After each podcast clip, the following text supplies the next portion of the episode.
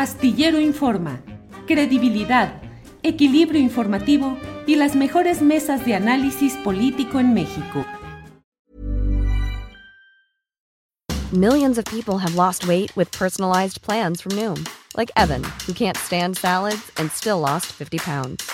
Salads generally for most people are the easy button, right? For me, that wasn't an option.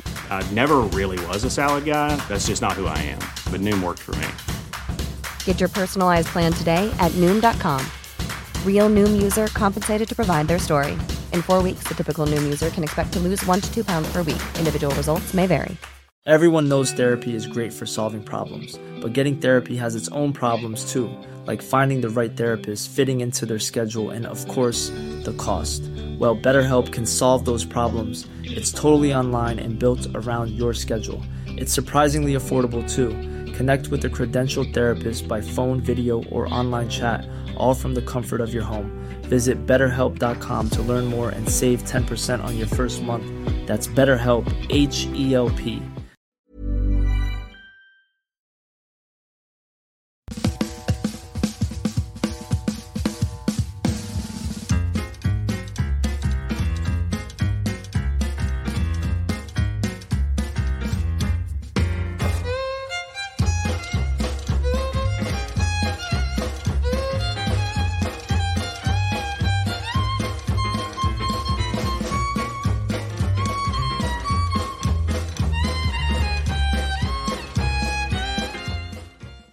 Astillero Informa, Astillero Informa correspondiente a este miércoles 18 de octubre de 2023. Muchas gracias a todos quienes nos están enviando saludos ya por el chat. Gracias a quienes se van conectando. Estamos puestos para una emisión más de Astillero Informa. Hoy con esta bonita camisetita que estamos aquí luciendo ante ustedes, la camisetita de Progre Buena Ondita.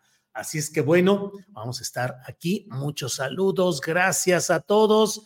Gracias. eh, Tendremos hoy, como siempre, la mesa de periodismo, eh, entrevistas, información y vámonos rápidamente con mi compañera Alex Fernanda, que nos dice qué es lo que hay de relevante en este día. Alex, buenas tardes.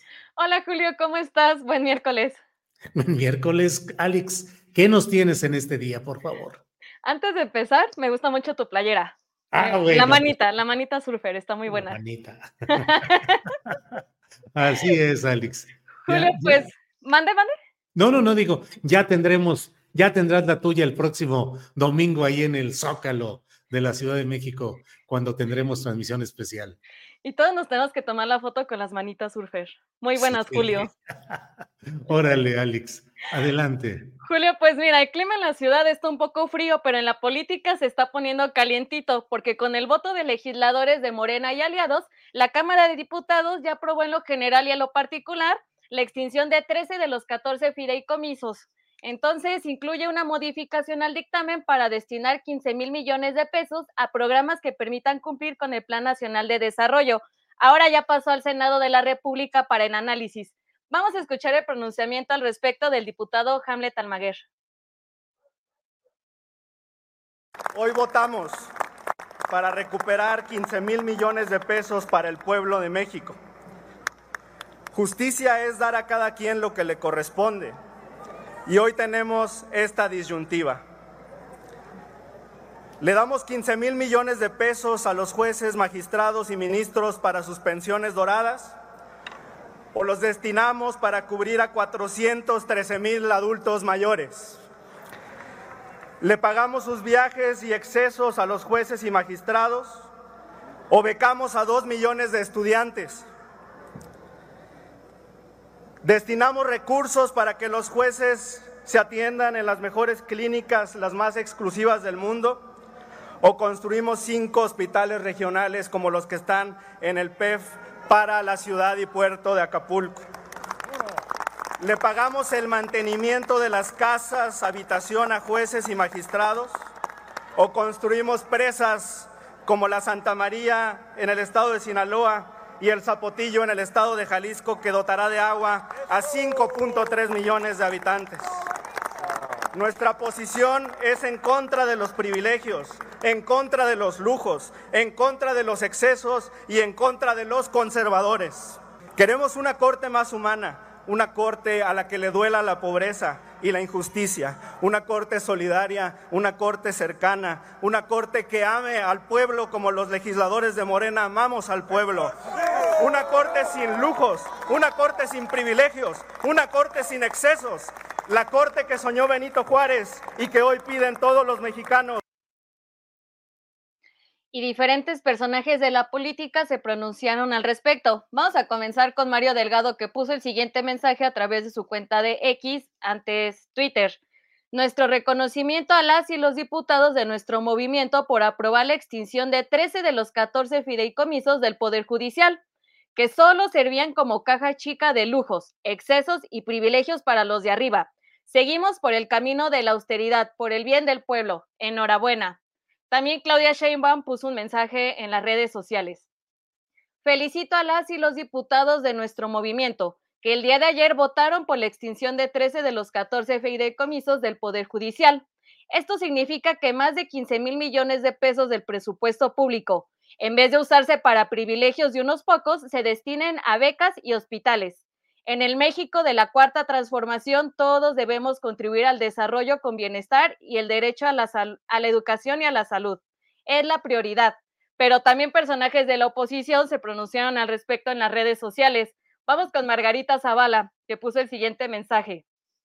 Acabamos de terminar la sesión en la Cámara de Diputados. Morena y sus aliados aprobaron ya este robo a las y los trabajadores del Poder Judicial. Cuando se referían al dictamen, se notaba que no lo habían leído, desconocen lo que es un fideicomiso, se contradecían unos a otros. Ahora va al Senado de la República. Y por último, vamos a leer el mensaje de Jorge Romero. Lo lograron. Morena atropelló los derechos laborales de las y los trabajadores del Poder Judicial, y todo por una mera venganza política. Julio, ¿cómo ves a Margarita Zavala bien indignada?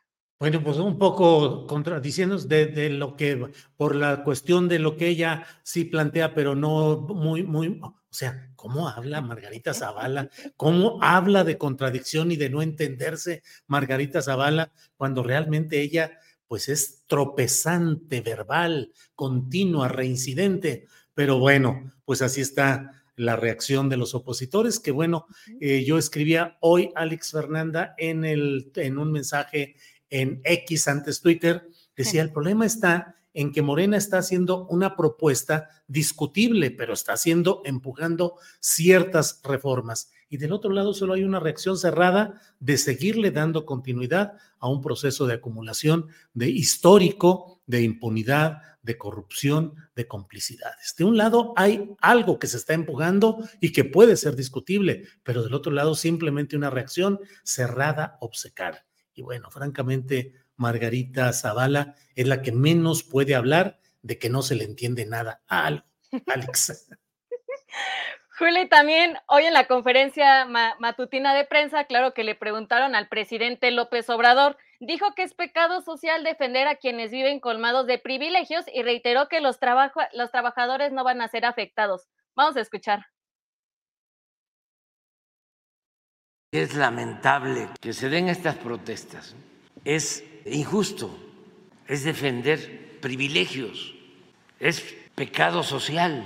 ¿Cómo te va a defender a quienes viven colmados de atenciones, de privilegios. Son capaces de mentir, de decir, es que se afecta a los trabajadores. No, a ningún trabajador se le afecta. En cambio, con esos 15 mil millones, ¿saben a cuántos niños pobres se les pueden otorgar becas todo un año? a más de dos millones.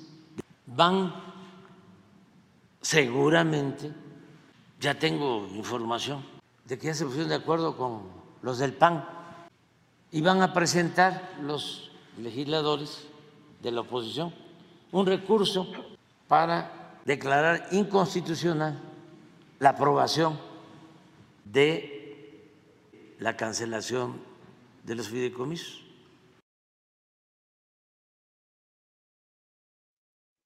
Y con información que pueden encontrar en julioastillero.com, pues el Poder Judicial reiteró que los 13 fideicomisos de los cuales se aprobó su eliminación el día de ayer, ninguno beneficia a los ministros de la Suprema Corte. Emitieron un comunicado en el que insisten que los beneficiados de dichos instrumentos favorecen al 60% de la plantilla electoral y negaron que los fideicomisos formen parte de un guardadito.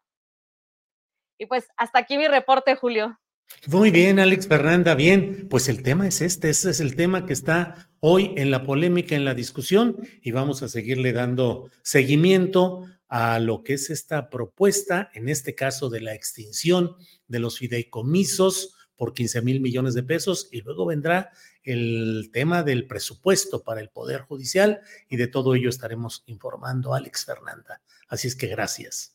Y ya saben, toda la información la pueden encontrar en julioastillero.com y también recordarles que el 22 nos vemos en la FIL Zócalo, igual, con las manitas buena ondita.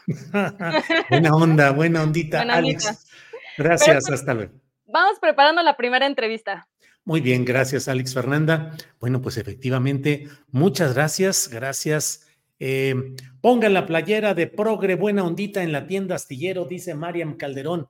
Mariam, lo que pasa es que la hicimos muy a la carrera para poderlas tener, para regalar algunas de ellas el próximo domingo en la Feria Internacional del Libro del Zócalo, donde vamos a estar el próximo 22, el domingo 22 de octubre en el Zócalo, en una transmisión especial que va a estar disponible, obviamente, en este canal astillero. Así es que les invitamos a estar el próximo domingo eh, de una a tres de la tarde estaremos ahí en el Zócalo. Tenemos 13 compañeros que ya confirmaron que van a estar participando en mesas que vamos a organizar de una manera, eh, digamos, mezclando, incluso no van a ser las mesas tradicionales. Algunos compañeros no alcanzaron a estar, pero sí eh, les puedo decir que vamos a tener en la primera mesa a Olivia, Marta Olivia López, Arnoldo Cuellar, a Víctor Ronquillo y a Claudia Villegas. En la siguiente tendremos a Daniela Barragán, a Salvador Frausto, a Ricardo Ravelo y a Arturo Cano. En la siguiente a Jorge Meléndez, a Paco Cruz y a Claudia, ah, no, bueno, aquí estoy repitiendo, no sé cuál es exactamente, pero y en la cuarta tendremos a Ana Francis Moore, a Fernando Rivera Calderón y a Jacaranda Correa. Así es que les invitamos, vamos a hacer seis preguntitas y nos van a contestar. Eh, ay, perdón, por andar aquí moviendo el celular. Eh, celular en mano, cronómetro en mano, un minuto para la respuesta. Así es que nos vemos pronto con este tema. Bien, gracias por su atención. Vamos a seguir adelante con nuestra programación de este día. Y hoy tenemos que abordar un tema doloroso, porque hace 13 años fueron asesinados dos jóvenes estudiantes de excelencia en el campus, en la matriz, en el campus original del TEC de Monterrey, en la capital de Nuevo León. Eh, dos jóvenes que, pues, ¿qué le digo? ¿Qué le digo? Pues que tenían toda una vida por delante, sueños, ilusiones, trabajo, eh, una visión, un trabajo académico en curso y fueron asesinados por militares que luego les colocaron armas, eh, dijeron que se habían resistido estos jóvenes y que estaban armados hasta los dientes. Una gran mentira en su momento, en aquellos tiempos de la administración de Felipe Calderón, y em, todo ello ha sido una larga lucha de familiares, activistas y abogados para tratar de que haya justicia. Y ayer se conoció que han sido sentenciados a 90 años cinco militares por el asesinato de Jorge y de Javier. Está con nosotros Rosy Mercado. Ella es mamá de Jorge. Rosy, buenas tardes. Buenas tardes. Rosa Elvia Mercado. Em, señora, pues em, sentencia después de 13 años, cuando parecía imposible luchar contra un poder tan cerrado. Recuerdo aquellos momentos, lo escribí en la columna astillero en su momento, eh, la administración de Felipe Calderón cerrada, el secretario de Gobernación Fernando Gómez Montt cerrado, diciendo que había sido una reacción natural de los militares. Y durante años se mantuvo un proceso en el cual se mantenía aún la versión de que los dos jóvenes, eh, Jorge y Javier, habían resistido al ejército, que eran delincuentes y que habían estado armados hasta los dientes. Hubo un documental de Alberto Arnaut eh, titulado así, Armado hasta los dientes. ¿Qué pensar ahora con esta sentencia, Rosa Elvia? Pues, ¿qué le puedo decir? Que, como usted lo dice, ha sido una lucha eh, incansable, una lucha en la que pues había días en que nos motivaban y había días en que en que ya no teníamos esperanzas, pero nosotros siempre creemos, creímos en Dios, en que, en que Dios es un Dios de justicia. Y incluso cuando me preguntaban que si yo creía en las autoridades, yo les decía que no, que en quien yo creo siempre es en Dios y que si la voluntad de Dios iba a hacer que se hiciera la justicia, pues se iba a hacer. Y nos trajo por un camino muy difícil, yo lo sé, lo vivimos, mi esposo y yo, porque anduvimos por todos lados. Y al escuchar la sentencia, créame que, que fue así como que unos sentimientos encontrados en donde se nos vinieron a la mente todos ese, todo ese camino tan difícil que, que recurrimos, lleno de piedras, de obstáculos. Pero pero sí también hubo su lado positivo porque tuvimos mucha gente de nuestro lado, mucha gente que creyó realmente que Jorge y Javier eran dos estudiantes de excelencia que no eran sicarios, que no, mucho menos que iban armados hasta los dientes. Y pues yo creo que la sentencia fue la sentencia que ellos se merecen. Sí, porque lo que hicieron con los muchachos no fue cualquier cosa, porque no se conformaron ni con nada más con, con golpearlos, sino que los golpearon, los arrastraron, los mataron, o sea, les, les tuvieron su tiempo de agonía y, y la verdad, eso, yo creo que eso no, no se vale. Señora Rosa Elvia, ¿Dónde estuvo la mayor resistencia para llegar a un punto de justicia eh, terrena, es decir, la justicia en el ámbito del Poder Judicial? ¿Dónde estuvo la mayor resistencia? ¿En el poder eh. presidencial, en el poder militar o en el poder judicial? Pues donde nosotros vimos mucha resistencia fue en la Procuraduría, en la Procuraduría, cuando era Procuraduría, ¿verdad? Porque pues ahora es Fiscalía. Este, eh, en ese tiempo, o sea, en los primeros años, fue donde vimos nosotros muchísima resistencia. Incluso nosotros al principio no nos, pues no nos movimos tanto, ¿verdad? Porque pues venían aquí con nosotros los militares, y, pero yo pues ahora digo que los militares solamente vinieron a burlarse de nosotros porque no hicieron nada.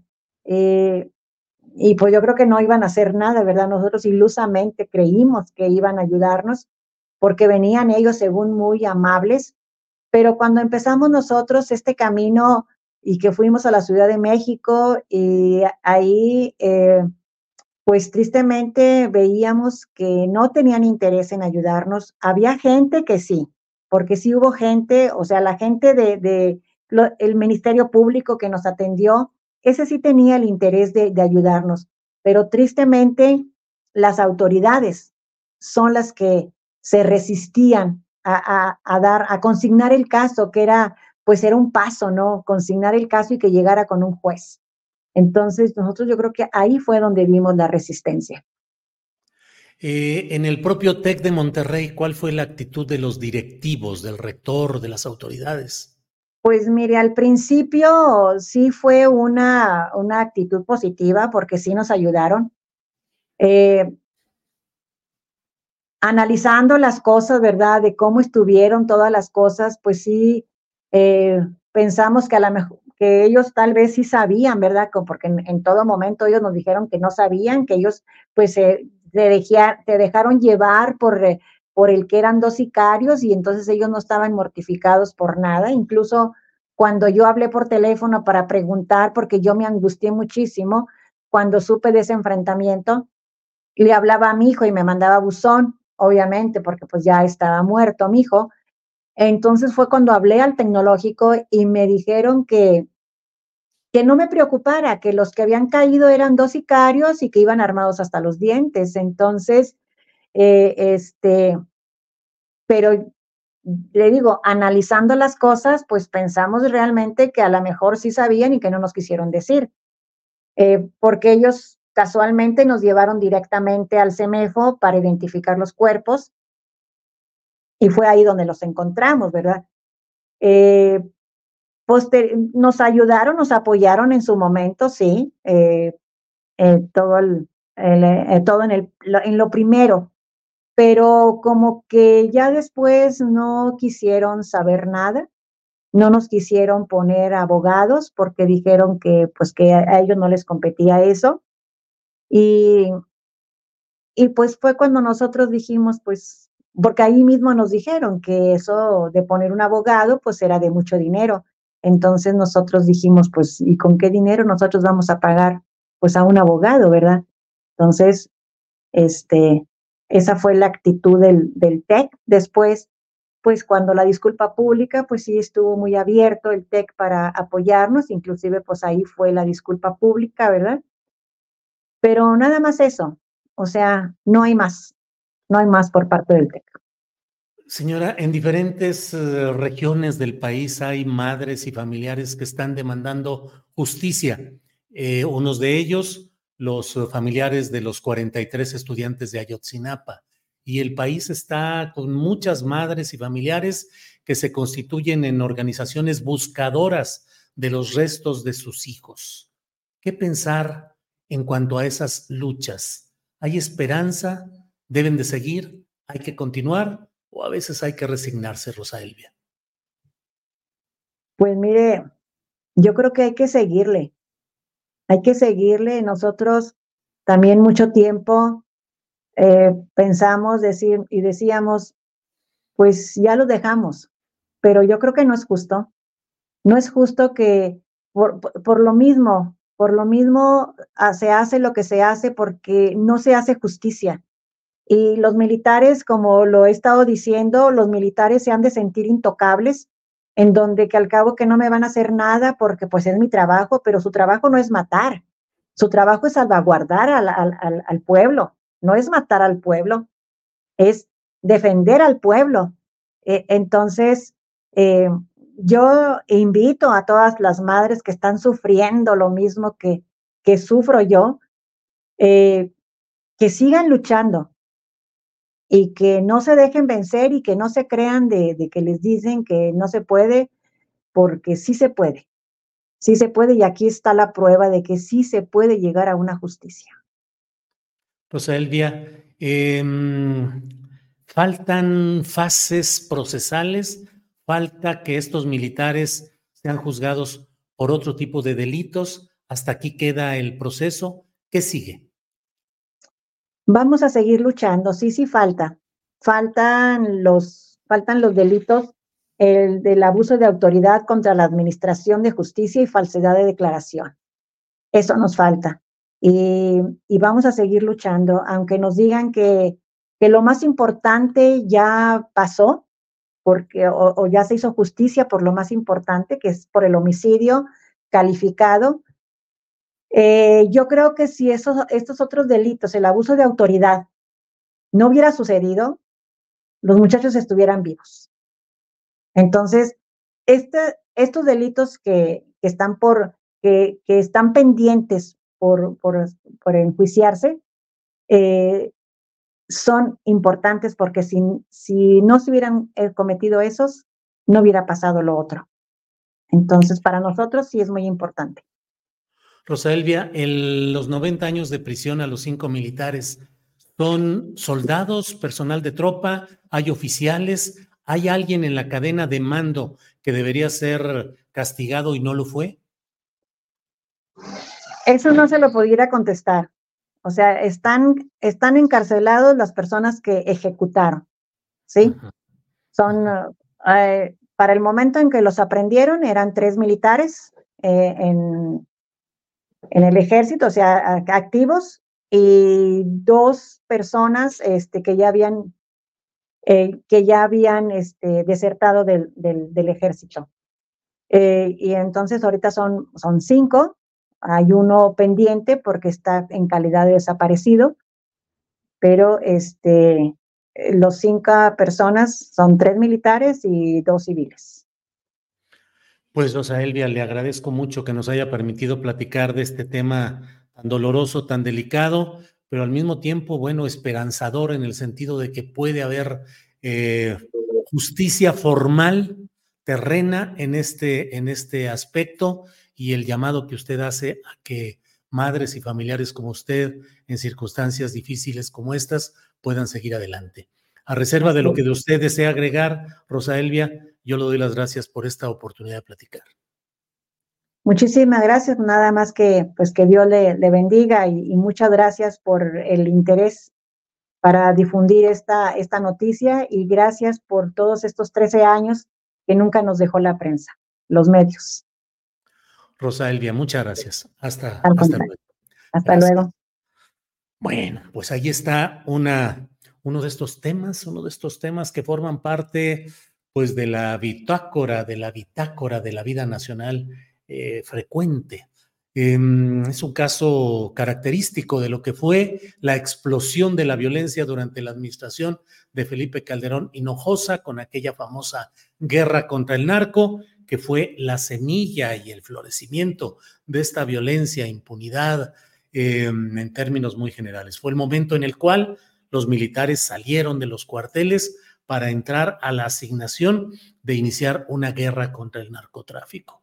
En la historia, en la historia universal y particularmente en la historia latinoamericana de las décadas recientes, siempre se dice que lo difícil no es sacar a los, a los militares de los cuarteles, sino lo difícil es volverlos, devolverlos a los propios cuarteles, donde tienen una función legítima, que es la de cuidar eh, la integridad del territorio nacional, eh, apoyar en tareas eh, de asistencia social en momentos críticos y garantizar la funcionalidad de las instituciones, pero de ninguna manera el que ocuparan funciones de seguridad pública.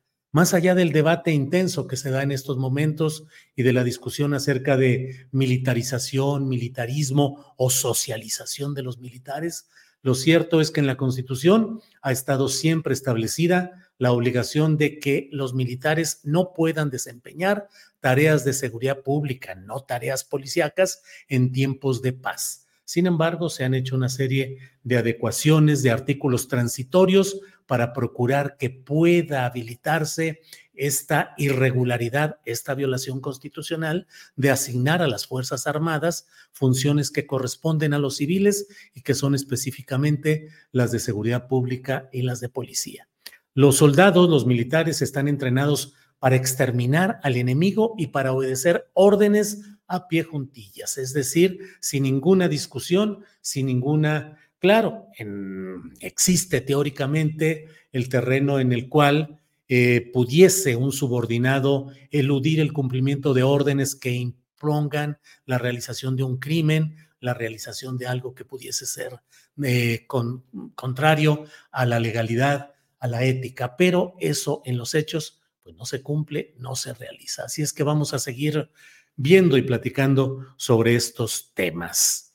Bueno, em, bueno, bueno, déjeme ver. Eh, vamos a estar en unos segunditos ya con una entrevista especial que vamos a realizar. Pero bueno, tengamos presente lo que ha sucedido en este tema de Jorge Mercado y Javier, Jorge Antonio Mercado Alonso y Javier Francisco Arredondo Verdugo, que fueron ejecutados, asesinados por soldados a las afueras, saliendo apenas del campus Monterrey, del propio TEC de Monterrey. Eh, supuestamente confundidos con eh, agresores, con delincuentes, pero el ejército, estos soldados, acomodaron armas, hicieron todo, alteraron la escena del crimen para tratar de eludir eh, la justicia y acusar a esos jóvenes de haber sido sicarios que iban armados hasta los dientes. Bueno, vamos a seguir adelante. Es la una de la tarde con 28 minutos y vamos con nuestra siguiente entrevista. Hemos estado atentos a cómo van evolucionando eh, las campañas, eh, formalmente trabajos que no son campañas, sino asambleas informativas en los estados, eh, tanto del lado de la oposición del Frente Amplio por México como de Morena y sus aliados. Hemos visto las actividades de Claudia Sheinbaum y hemos notado pues la ausencia primero de mm, eh, del exsecretario de Gobernación, Adán Augusto López Hernández, y también hemos visto que ya no está tan presente, tan frecuente Ricardo Monreal, quien fue designado uno de los tres coordinadores de esta campaña. Por eso agradezco que esté con nosotros justamente Ricardo Monreal. Ricardo, buenas tardes. ¿Qué tal, Julio? Un saludo a todo tu auditorio y a todos quienes te ven o te escuchan. Eh, mucho gusto, muchas gracias. Igual, Ricardo. Ricardo, gráficamente no te veo ya en la campaña de o en las actividades eh, de información y activismo de la doctora Claudia Sheinbaum, como al principio. Mm, ¿Sigues eh, como coordinador? Eh, ¿Ya no estás tanto? Te he visto en actividades familiares y con paisanos en Zacatecas. ¿Ya no estás tan metido en la campaña? No, sí, sí estamos metidos, solo que quizá mediáticamente con un perfil bajo, Julio, pero estamos ayudando, como fue nuestro compromiso, de ayudar, primero de respetar los resultados en la contienda interna en la que participé, eh, aceptarlos, respetarlos y ayudar a quien resultara electa o resultara electo en este caso la doctora Claudia Cheira. Cada ocho días, Julio, nos reunimos. Ella instaló una comisión política en donde participamos, entre otros, eh, Mario Delgado, Adán Augusto, López Hernández, eh, Citlali Hernández, la secretaria general, y yo, eh, en días pasados estuvo participando también el vocero, eh, Gerardo Fernández Noroña, pero creo que tuvo un tratamiento y, ya no se ha incorporado, creo ayer se incorporó, se reincorporó. Entonces, e, e, estos grupos a veces van los coordinadores de la circunscripción y cada semana, cada semana indistintamente, nos reunimos, revisamos la agenda, la estrategia de la semana, nos asignan tareas o comentamos los temas que más interesan al movimiento y ayudamos. Es una especie de comisión política que nombró la doctora. Pero otra parte que hacemos, eh, Julio, es eh, la coordinación de organización y enlace territorial, nombramiento que me fue otorgado por ella hace un mes y medio. Y este, sí. Sí, en esas reuniones que dices de los coordinadores, ¿no había asistido hasta ahora o no había asistido Dan Augusto López Hernández? No, no, no había asistido. Él asistió, mira, la primera reunión, si mal no recuerdo, fue entre el 7 y 8 de septiembre, después de darse a conocer el resultado final. Luego, cada semana hemos tenido hasta ahora, si mal no recuerdo, seis sesiones, seis reuniones de esta comisión política. En tres o cuatro de ellas, en la primera sí fue Adán Augusto, después del 15 de septiembre no fue, porque él había comentado que saldría unos días con su familia eh, en razón de lo que a veces sucede, descuidar la familia en estas épocas tan álgidas de proselitismo. Y él lo comentó ahí y lo comentó con la doctora Claudia Sheinbaum, que saldría unas semanas. Estas tres, cuatro semanas que él estuvo eh, ausente lo cubrió Leonel Godoy en tres reuniones como una especie de suplente de él. Y apenas esta semana pasada se reintegró ya él. Pues la semana pasada ya estuvo Adán Augusto y ayer incluso, que fue la reunión, porque son los lunes o los martes, eh, dependiendo de la agenda, de la coordinadora, ayer la celebramos y ayer estuvieron todos en la reunión esta que te comento semanal y que indistintamente celebramos. Ricardo, tú has visto muchísimos arranques de campaña, normalmente briosos, con mucho empuje. La gente se pelea por estar cerca de quien lleva la candidatura, por hacer presencia política.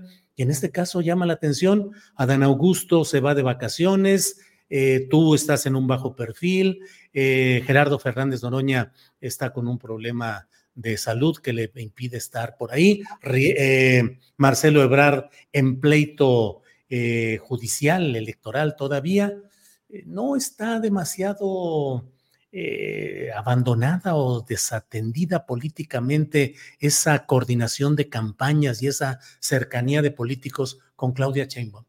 No, no, Julio, yo te diría que al contrario. Eh, la propia dirección y conducción de la doctora eh, permite que se esté trabajando a, muy buen ritmo. Yo te diría que yo no la conocía en su plan de trabajo, nunca hemos trabajado juntos, ella y yo. Es la primera ocasión que trabajamos en un equipo yo en, mi papel y ella eh, como coordinadora nacional. Y te diría que es muy ordenada, eh, es muy eh, sensible, escucha, receptiva y también muy ejecutiva. Es una mujer que tiene una clara visión de la conducción política y que se hace acompañar de quien ella considera le pueden auxiliar en las tareas de la conducción de eh, esta gira de trabajo interna, eh, asambleas informativas. Y te diría que está muy ordenada, es decir, no se suspende nada, no se improvisa nada, eh, se lleva a cabo toda la agenda y las tareas que semana a, semana se organiza y las ausencias temporales, como la de Adán Augusto, se cubrió por Leonel Godoy. La ausencia de Gerardo fueron dos semanas que tuvo en un tratamiento que ya se reincorporó. Yo he estado en todas y las encomiendas que se me dan de operación política o de revisión o de análisis sobre determinado tema se cumplen al día y no tengo ninguna dificultad por hacerlo. Entonces, quizás haya la percepción de que ya no tengamos el mismo nivel mediático que tuvimos como candidatos a este puesto de coordinación, pero sigue trabajándose y te diría incluso, Julio, que estamos preocupados por la representación interna, por la estructura, por la representación jurídica electoral que en su momento debe de acreditarse, que son los temas más sensibles de una campaña.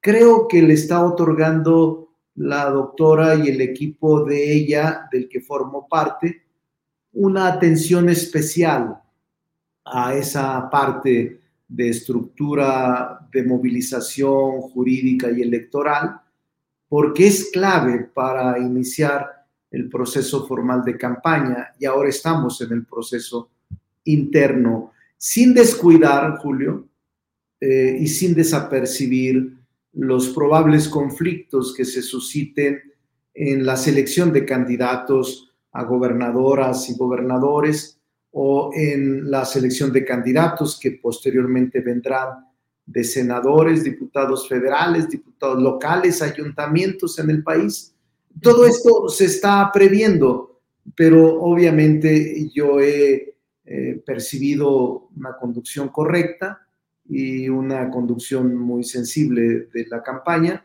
Y nosotros, al menos en lo personal, Julio, me ubico perfectamente en el tiempo, eh, en las circunstancias en las que me debo de desarrollar.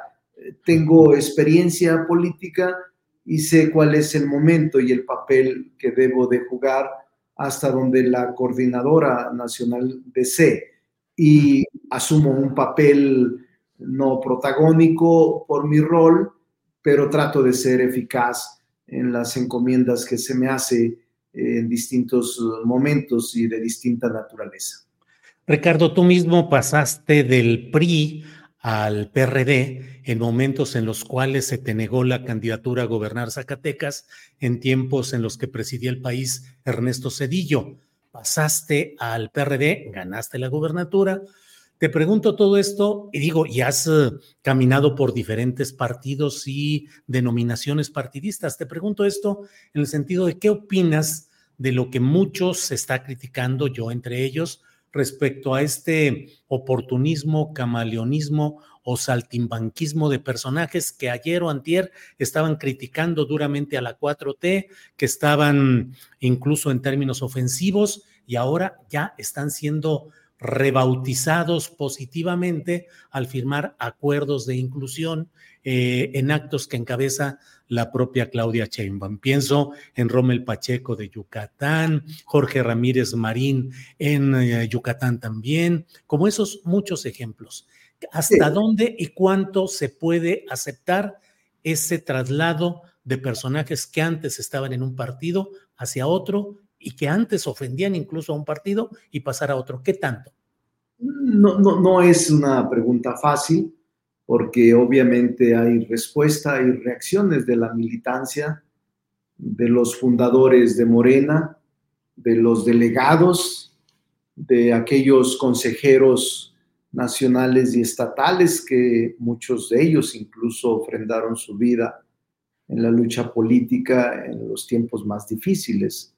Yo llegué a Morena hace, bueno, en ese momento PRD, hace 26 años, Julio, y fue una lucha dura.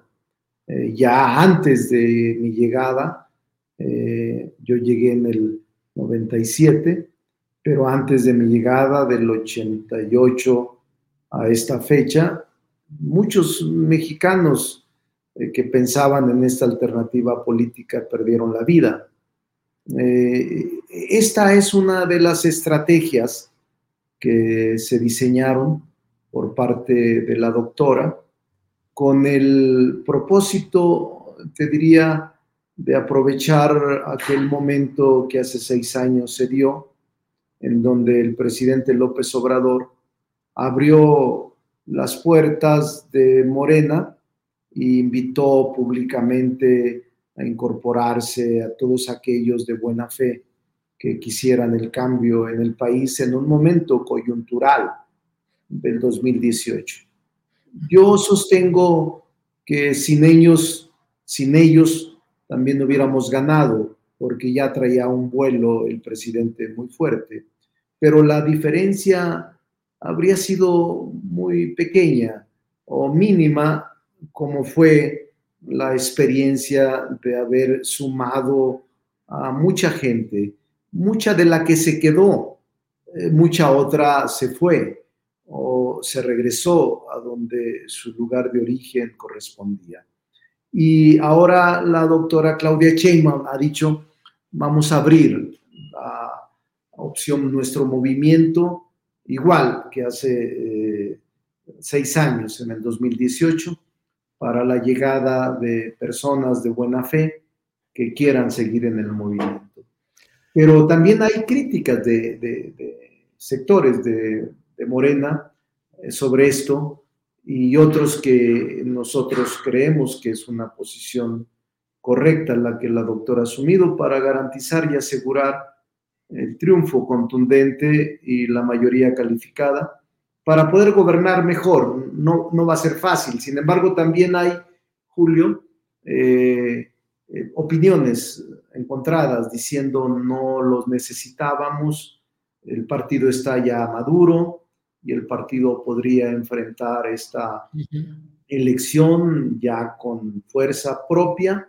No necesitábamos la llegada de personalidades que en el pasado fueron controvertidas o como tú dices, mm, nos atacaban o recientemente éramos unos adversarios indignos de ellos. Entonces, pero bueno, esa es una estrategia política que se diseñó, la que yo respeto y ojalá y dé resultados. Oye, Ricardo, es como haya sido como haya sido y haya de ser como haya de ser. entren los que sean. No, no, no, no, no, no, no, no es tanto así, Julio, porque yo tengo mis razones de pensar eh, diferente y aunque yo vengo de una ruptura, yo vengo de una ruptura con el PRI hace 26 años, que tú diste cuenta en su momento, puntual a través del medio de comunicación donde has escrito muchos años. Eh, yo vengo de una ruptura y quizá alguna gente en aquel momento había, habría dicho, Monreal no va a aguantar o Monreal se va a regresar o Monreal nos va a traicionar. Y me he mantenido en el movimiento durante 26 años, tratando de honrar mi compromiso y mi lealtad a los principios que sostenemos.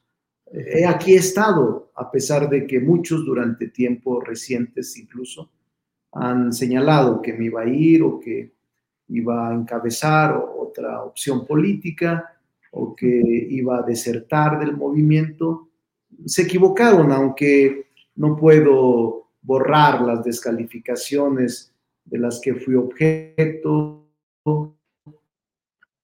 hace apenas unos meses. Aquí me mantengo en el movimiento tratando de ayudar a la causa y de mantener este proceso de transformación que se inició en el 2018.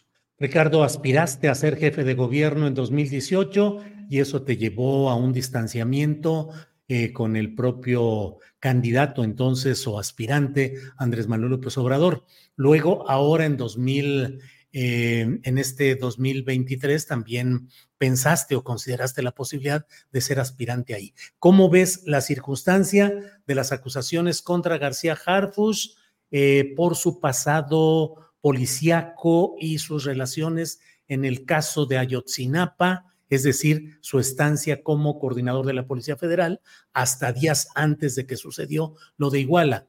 ¿Cómo ves la situación en la Ciudad de México? Se corre un riesgo grave de perder, el cual obliga a echar mano de un perfil, aunque no sea el ideal o el idóneo. Y te, te he leído y te he escuchado en este programa en distintos momentos sobre la crítica razonada que has emitido sobre el tema.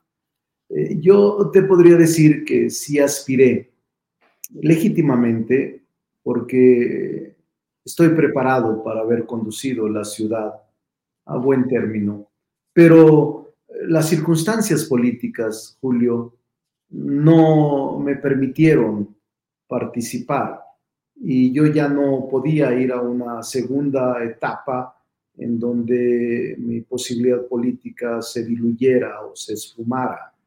Eh, cuando la entrega del bastón de mando, que era simbólica la toma de decisiones, eh, se me hizo saber de que se iba a inscribir Omar García Harfuch porque él estaba en las encuestas eh, muy arriba con respecto a todos los demás.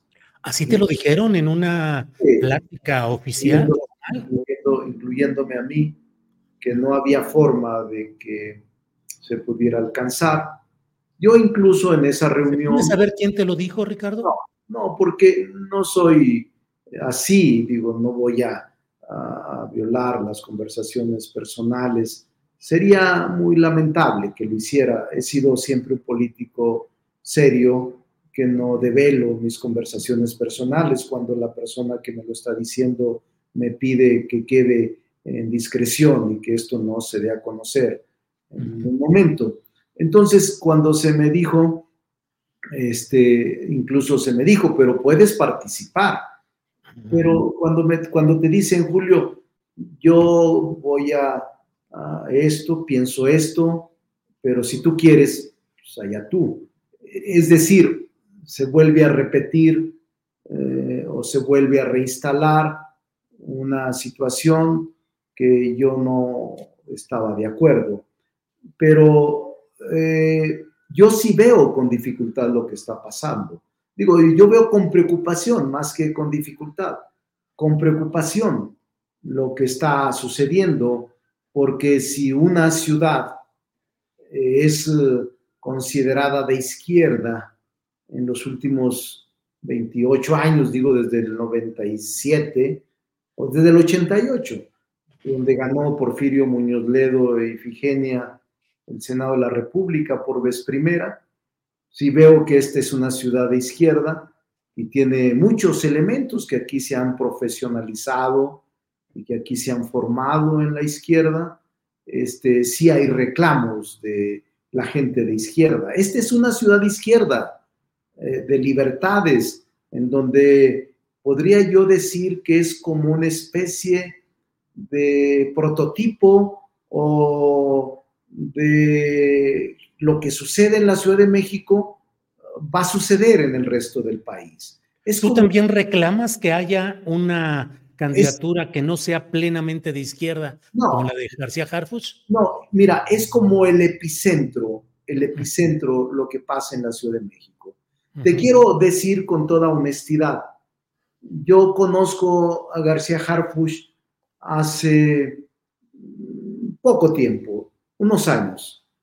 Eh, en lo personal me parece un hombre decente, un hombre cuidadoso, serio, un hombre que a mí en lo personal eh, tengo buena opinión de él.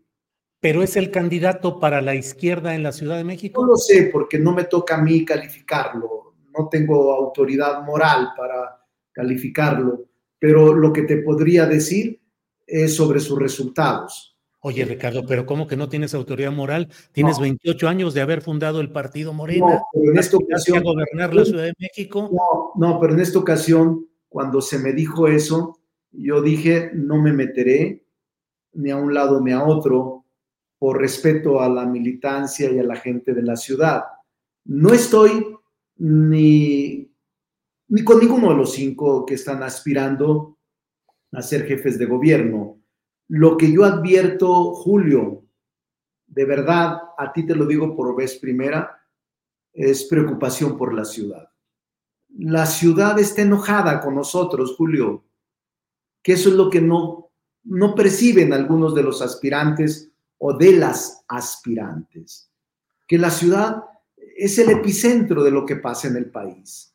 Y no perciben, Julio, que hemos perdido la clase media o parte de la clase media, que hemos perdido al sector universitario. Yo soy académico, soy maestro de la UNAM y hace seis años, cuando en campaña estábamos, iba a dar la clase y los maestros de la UNAM, mis colegas, mis compañeros académicos, nos echaban porras y nos decían, Ricardo, síganle, vamos adelante, los vamos a apoyar y ahora ya no siento esas muestras de solidaridad.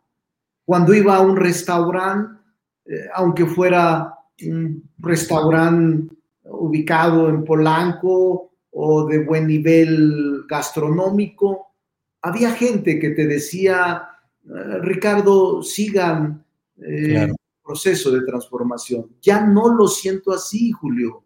Cuando ha sido la responsabilidad política de eso? ¿A quien gobernó la Ciudad de México durante los años recientes? No, yo creo que tiene que ver todo. Pero particularmente tiene que ver un responsable político. Sí, pero no, no quiero responsabilizar a nadie. Hablo de las circunstancias y de los hechos. ¿Pero quién la creó? Pero mira, el ambiente, Julio, en la Ciudad de México está polarizado. Los empresarios, clases medias, universitarios, académicos, este, incluso asociaciones religiosas. Eh, es decir, sí hay un malestar. Ahora me dijo, estoy en la oficina, en Insurgentes, en una oficina que, tengo ahora que, por cierto, no me lo han pedido porque este es de un amigo, son un espacio pequeño, este, como ya pierdes, pues pierdes todo. E, este, y no me la han pedido, pero saliendo de aquí, eh, me dijo, oiga, una vecina, Julio, una vecina que, que me saluda con amabilidad, me dijo, oiga, doctor, ¿cómo es posible que gasten tanto en tanta publicidad? Vea todos los postes, todos los postes están llenados con, llenos de publicidad de, de todos y nadie dice nada. ¿Por qué tanto despliegue y derroche? ¿Qué le digo, Julio? oiga, no sabía, pero, eh, pero es cuestión de verlo, doctor. ¿Camina usted alrededor de la cuadra? Bien, Ricardo, es, se ha ido el tiempo como agua, estamos ya con el tiempo encima. Solo cierro preguntándote, eh, ¿qué hacer con personajes como Sandra Cuevas, que siempre se habla de tu patrocinio, cercanía o impulso a ella? Ya hemos hablado y nos has explicado que no es así, pero tú consideras que Sandra Cuevas podría incorporarse a los planteamientos de apertura de Morena? No lo sé, no lo creo, pero lo hemos platicado varias veces, Julio. Te he explicado que quizá ese es el origen de mi distancia con el presidente López Obrador por dos años, en donde fui excluido y donde aún no me recupero. Además, lo acepto políticamente. Soy un hombre serio, es un hombre que entiende su realidad y su momento, pero yo le tengo respeto a ella. Nunca voy a hablar mal de ella. Eh, ella era de Morena, quiso ser diputada hace tres años, no la dejaron, luego el Frente le ofreció la alcaldía y ganó. Eh, este, no, no tengo nada que hablar con ella, pero no creo que esté ni en los planes de Morena ni de ella incorporarse. No, yo creo que vamos bien y yo te diría que este, yo me siento muy tranquilo y defendiendo la posición de la doctora Claudia Sheinbaum. Yo la voy a ayudar hasta el final, hasta donde ella quiera. Eh, ella va a ser la presidenta desde mi punto de vista y va a ser buena presidenta. La veo receptiva, la veo cuidadosa, la veo muy aplicada, eh, muy seria en la toma de decisiones. Y a mí me ha sorprendido su nivel de trabajo. Repito, yo no la conocía. Ahora me reúno cada ocho días con ella y me ha sorprendido gratamente su nivel de trabajo y su ejecutividad. Ricardo, te agradezco mucho que hayas estado disponible para esta plática. Seguiremos platicando más adelante y por lo pronto, pues muchas gracias, Ricardo Monreal. Julio, a tus órdenes. Un saludo a todo el auditorio. Gracias, hasta luego. Bien, vamos de inmediato con Vidulfo Rosales. Vidulfo Rosales, abogado em, de los um, em, abogado Vidulfo Rosales, abogado de familiares de los 43 normalistas que está con nosotros. Vidulfo, buenas tardes. Julio, buenas tardes, gusto saludarte. Gracias, Vidulfo. ¿Qué opinión, por favor, respecto a lo que se dio a conocer ayer de este adendum, que son algunos de los folios que se decía que no estaban disponibles y luego de una exhaustiva búsqueda, así se dijo, fueron encontrados? ¿Qué significan? ¿Qué implican, Vidulfo? Mira, pues lo que, lo que significa es que cada vez que le rascamos, eh, vamos a encontrar más eh, información relacionada con la desaparición de los jóvenes en los archivos militares. Yo creo que es lo que nos da la razón hoy en día. Eh, creo que el presidente nos confrontó, nos descalificó en las mañaneras diciendo que ya no hay nada, que ya se, que ya se había entregado todo y hoy resulta que eh, este, hay, hay, información que el ejército mexicano tiene. Este, eh, y más importante, Julio, es que esta información eh, nos dice dos cosas. Uno es que este, el ejército mexicano desde hace nueve años guardó esta información, la ha ocultado, se ha negado a entregarla durante el gobierno pasado y el actual. O sea, ellos tenían el deber de poner a disposición esta información de las autoridades que están investigando y no lo hicieron. Lo segundo es que esta información que hoy nos da el, este, Alejandro Encinas, eh, también aquí hay que hacer la aclaración, porque si no, luego el presidente va a refutar esta cuestión. Hay que hacer la aclaración de los... Eh, esta información que hoy Alejandro Encinas está haciendo es de la que el ejército ya le había dado en el año 2021. Eh, y al solicitar nosotros 800 folios, él hace una, como dice, una búsqueda de nueva cuenta y encuentra 18 de ellos. Ah, ahora, de estos 18 que, folios que él encontró, eh, la mayoría se refiere de información que data del 26, 27 de septiembre y como los primeros seis días del mes de octubre. Y de este cúmulo de 18 folios, eh, por lo menos unos seis se refieren a intercepciones telefónicas que el ejército mexicano hizo a, distintas personas. No sabemos qué personas son, pero la mayoría de estas personas están teniendo un diálogo en estas intercepciones de comunicación, están dialogando respecto de los estudiantes, dónde, en qué lugar están siendo agredidos, qué es lo que está pasando, a dónde se los están llevando, eh, quiénes, qué corporaciones policíacas y, este, están interviniendo en estas agresiones que, de que están siendo objeto los estudiantes. Todo esto la noche, toda la noche del 26 de septiembre, el 27 Dos en punto. Siguen, sigue habiendo llamadas y así hasta el mes de octubre siguen eh, teniendo, eh, sigue habiendo intervenciones que, en las cuales estas personas, objetos de intervención, están refiriéndose al tema de los 43. Vidulfo, esto confirma el hecho de que todas las autoridades, dice este adendum, es decir, la Secretaría de la Defensa Nacional también, estaban al tanto en tiempo real de lo que estaba sucediendo. Este es eh, uno de los puntos más eh, em, contundentes de este agregado que se ha dado a conocer. Sí, yo creo que es, es contundente, pero eh, yo para mí, Julio, solamente ratifica lo que, lo que ya nosotros hemos estado diciendo. Para mí sigue siendo más contundente aquella intercepción telefónica que también se hizo ese, o sea, esa intercepción, tú recuerdas de que hemos estado hablando de 17 jóvenes que están siendo trasladados de barandillas, ¿verdad? Esa información es parte de este conjunto de intervenciones telefónicas que hizo el ejército mexicano. Lo único que nos corrobora hoy en día que no solamente existe esa intercepción telefónica eh, a, la que le hicieron al Gil y al Salgado Valladares, sino que existen como otras 10 intercepciones telefónicas que están eh, contenidas en estos 18 folios.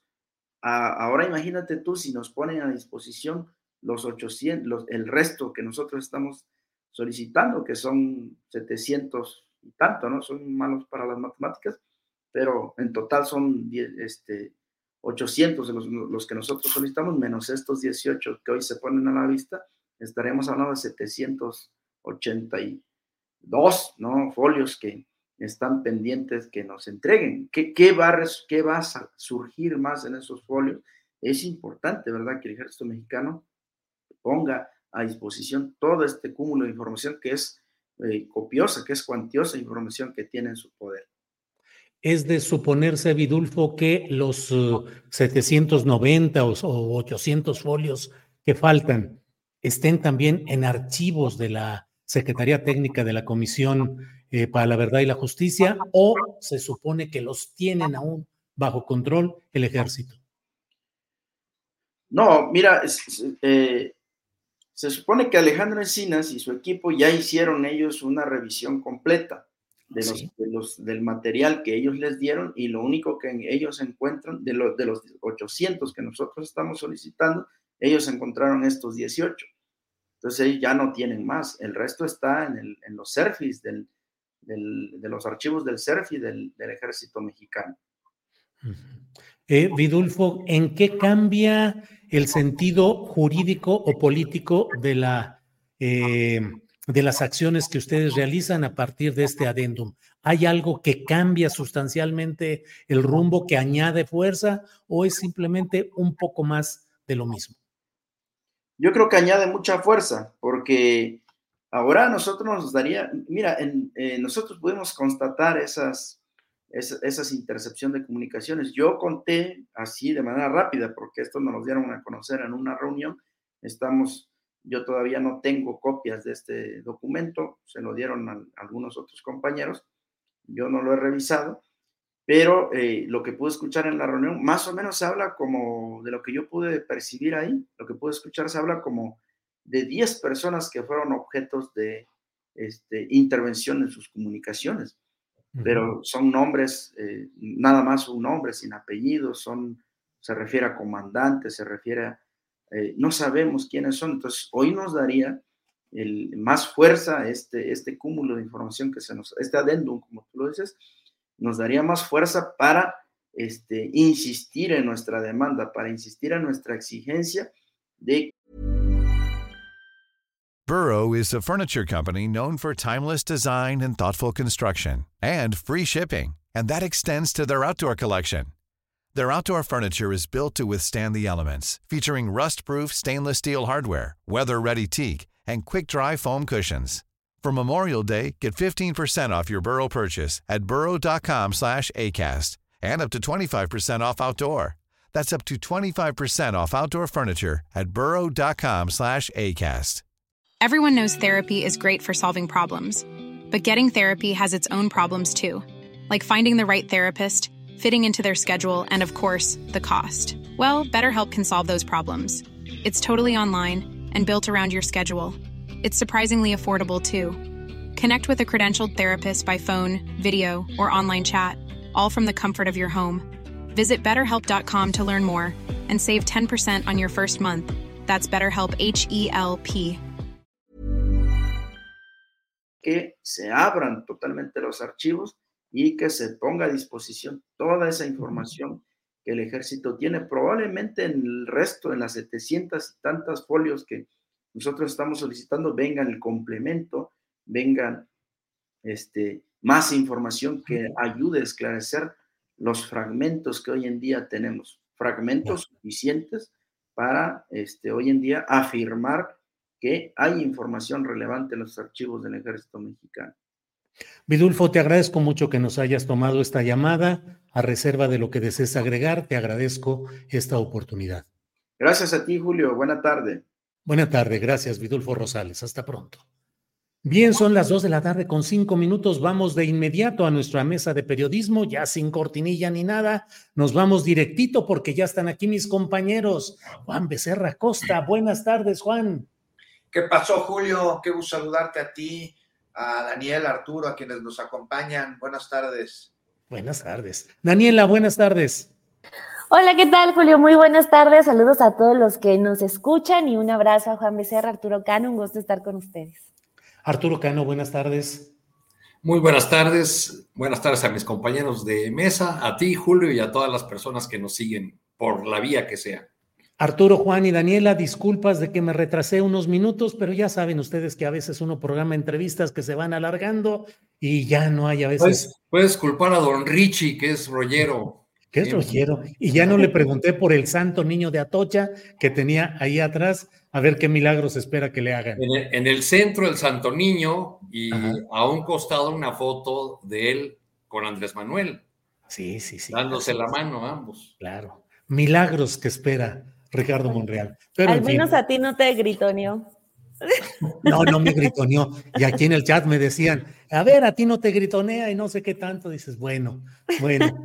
Daniela Barragán, ¿cómo vas viendo este tema referente al adendum que dio a conocer ayer eh, la Subsecretaría de Gobernación y la Comisión eh, para la Verdad y la Justicia, en el que, entre otros temas, se menciona pues que la Secretaría de la Defensa Nacional tuvo información al momento, en tiempo real, de lo que iba pasando en aquella noche y aquella madrugada trágicas en Iguala Guerrero.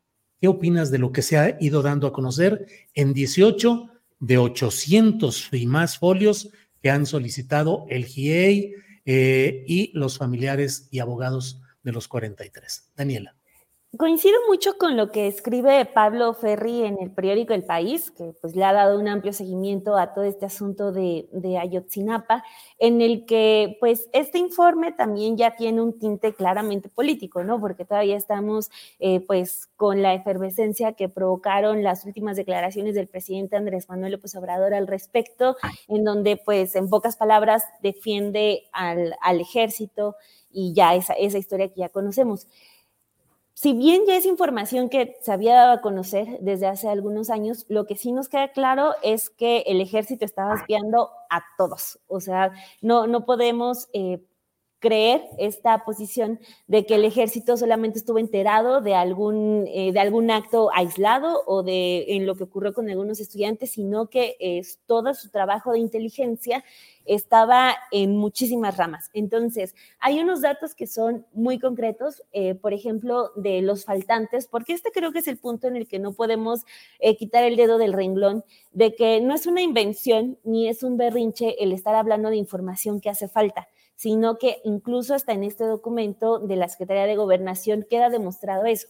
Siguiéndome, por ejemplo, con la nota de, Pablo Ferri, ella dice, hay documentos que hablan eh, de, esta, eh, de este trabajo de inteligencia que estaba haciendo el ejército, en específico con eh, representantes de Guerreros Unidos, pero si nos vamos a los que faltan, o sea, hay conversaciones del 27 y del 28 de septiembre que son pues dos días cruciales, estamos hablando de los días siguientes que siguieron después de la tragedia, en el que todavía pues Quizá había estudiantes vivos, no lo sabemos, pero o sea, el hecho de, que, de lo que se está publicando ahorita es también ver qué es lo que hace falta y están esas conversaciones de esos dos días que el ejército, eh, pues conforme va saliendo más información, nos va quedando claro a todos que no puede negarse a entregar esos, eh, esos datos que son cruciales. O sea, si estamos hablando de que ya es una investigación que estuvo manoseada por un, un Tomás Herón, por un eh, Murillo Karam, y tenemos un ejército que dice y sostiene que está defendiendo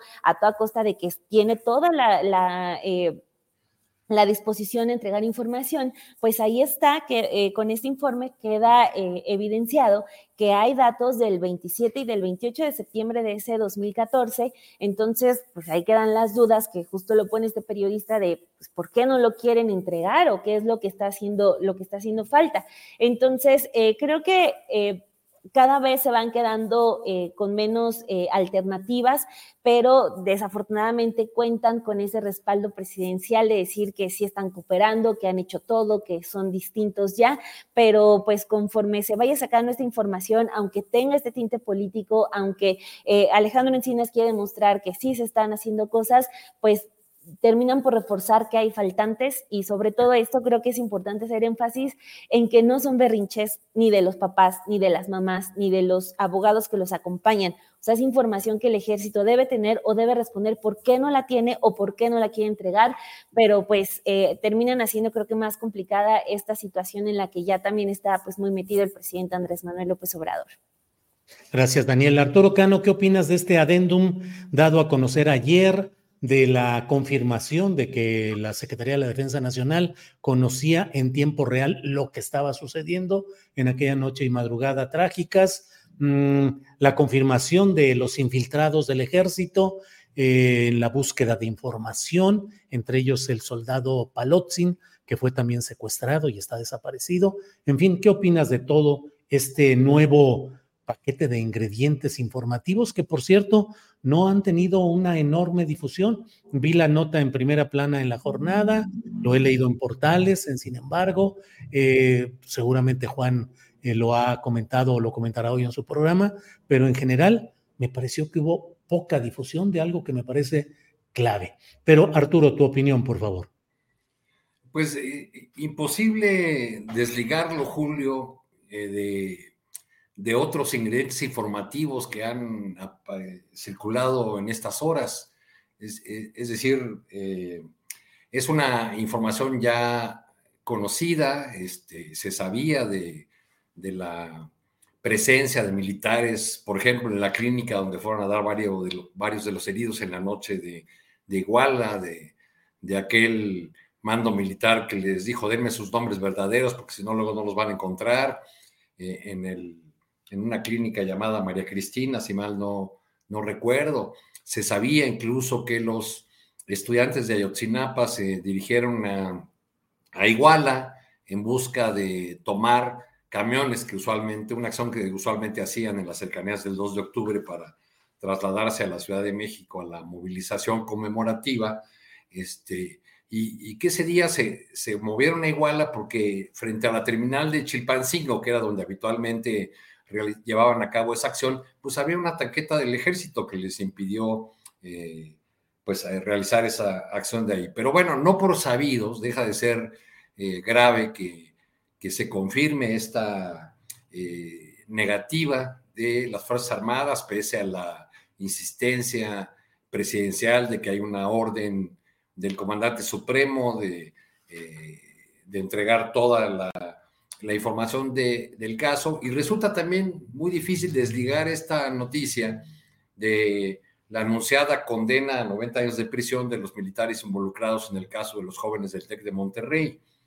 Eh, y también de la ya anunciada salida del subsecretario Alejandro Encinas, quien hace poco acaba de decir que se va a incorporar al, al equipo de Claudia Sheinbaum, lo cual eh, parece indicar que, que, pues se va, que deja la subsecretaría, que deja eh, sobre todo este importante encargo que ha tenido a lo largo de, varios años, porque a los ojos de muchos ah, analistas, pues ya resulta un tanto eh, difícil de sostener la posición de, Alejandro Encinas ahí a cargo de, los asuntos que tienen que ver con Ayotzinapa, con los, con los desaparecidos, sobre todo por los frecuentes eh, choques que ha tenido desde el punto de vista político, informativo, con las eh, Fuerzas Armadas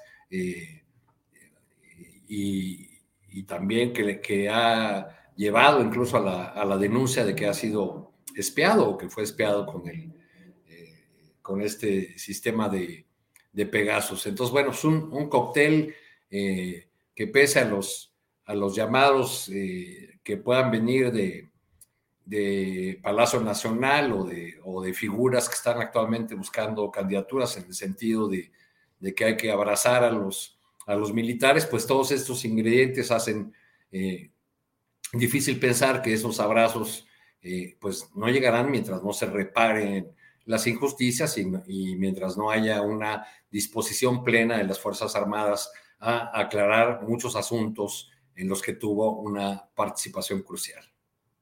Gracias, Arturo.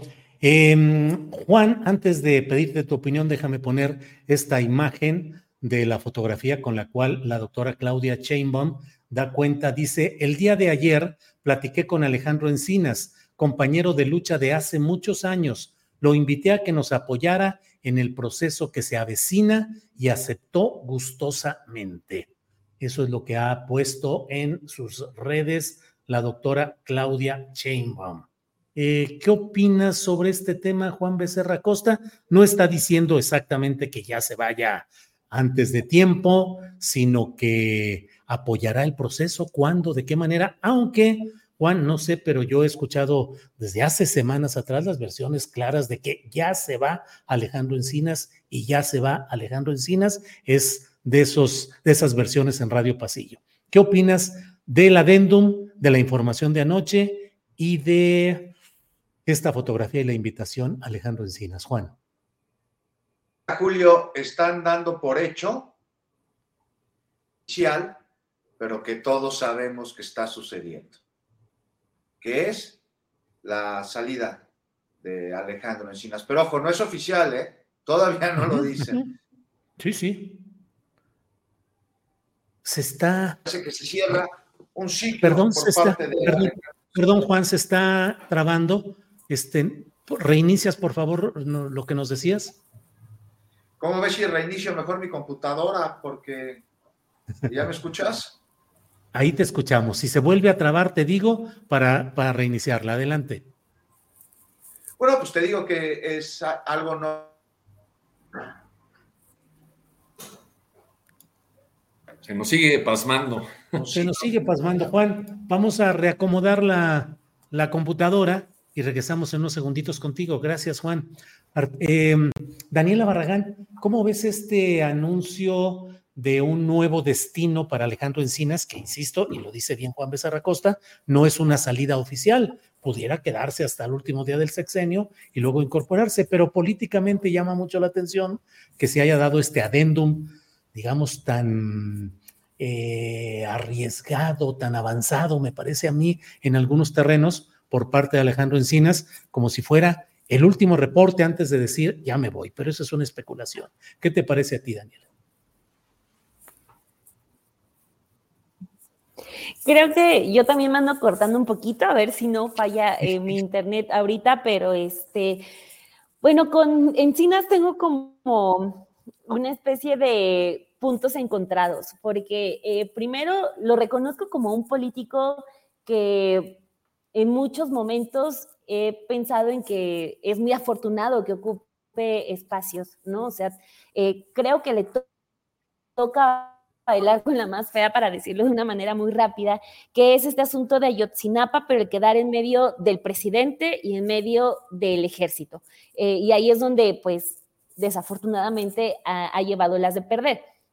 Pero, este, creo que ahí voy a sonar quizás hasta contradictoria, pero es una muy buena señal que Claudia esté incorporando a este tipo de perfiles en lugar de los Rommel Pacheco, en lugar de las olas azules, porque pues se tiene que rodear de la gente que ha estado en el movimiento, no solamente ya en Morena, porque esta, digamos, ha sido la temporada más sencilla, que es cuando ya está el boom, el tsunami, López Obrador, sino hasta en los momentos complicados, ¿no? Encinas estuvo muy, muy cerca del presidente Andrés Manuel López Obrador, él se queda cuando eh, el presidente se va, primero por lo del desafuero, pero ya después también para buscar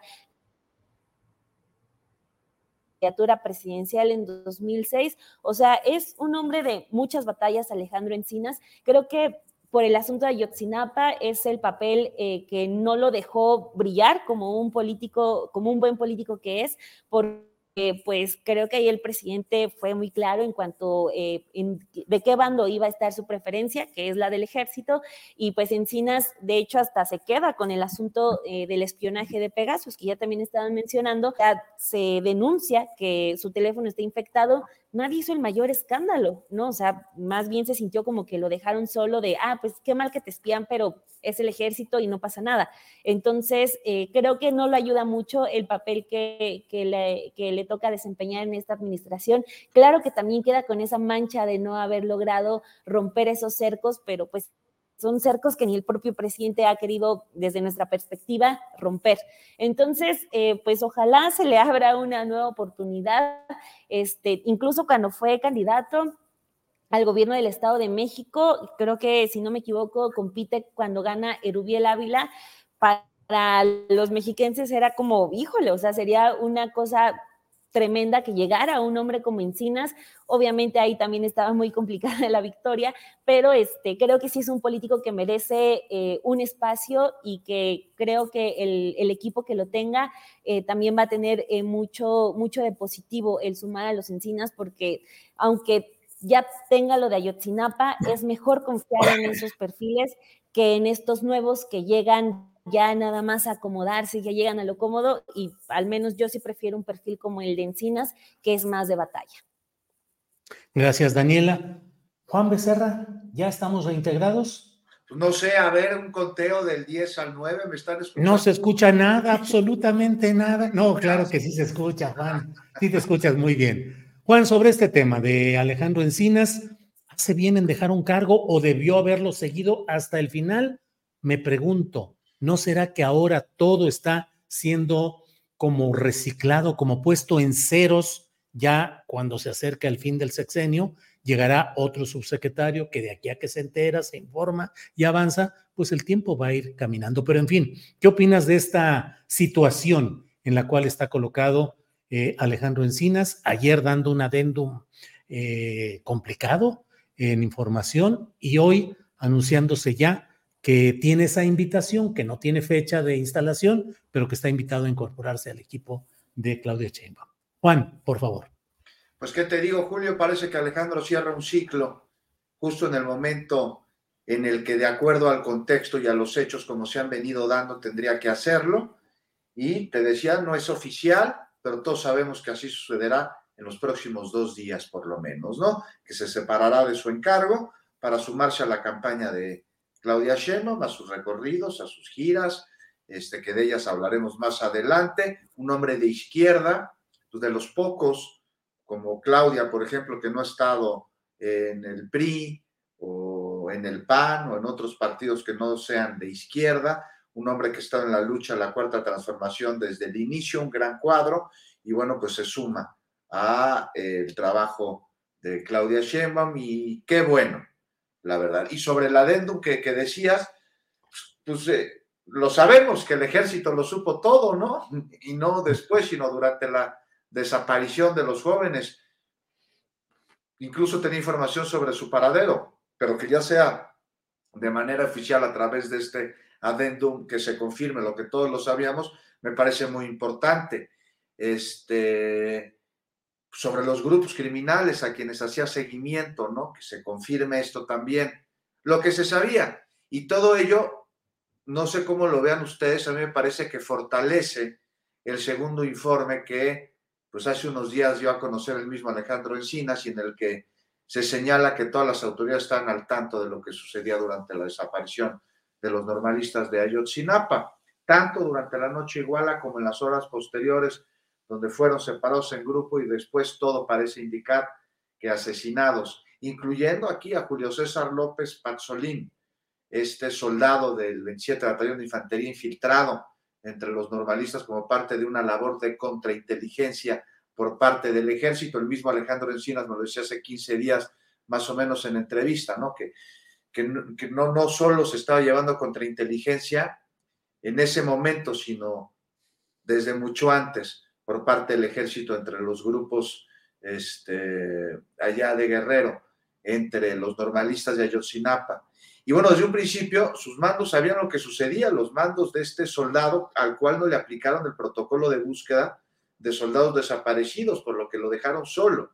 A Julio César, a su suerte en patíbulo, junto con nosotros, 42 jóvenes asesinados bajo la tutela del Estado, en un crimen más con la participación del Estado y con una herencia de aquella guerra sucia del terrorismo de Estado perpetrada por los altos mandos que hoy todavía siguen siendo los mismos, Julio, siguen ahí. Esos que ocultan la información, que la mutilan, que la destruyen en una espiral de impunidad con la que vemos que trascienden sexenios, trascienden partidos, trascienden presidentes, grupos políticos, grupos de poder que van y vienen, mientras en las Fuerzas Armadas siguen siendo el mismo. Aquel que reprimió en el 68, en el 71, ese poder que masacró en la Sierra de Guerrero, en la de Oaxaca, que arrojó a personas desde los aires hacia los océanos, este, que tuvo casas de seguridad a lo largo del territorio para ahí torturar o desaparecer a quienes consideró disidentes, enemigos, y su herencia sigue ahí.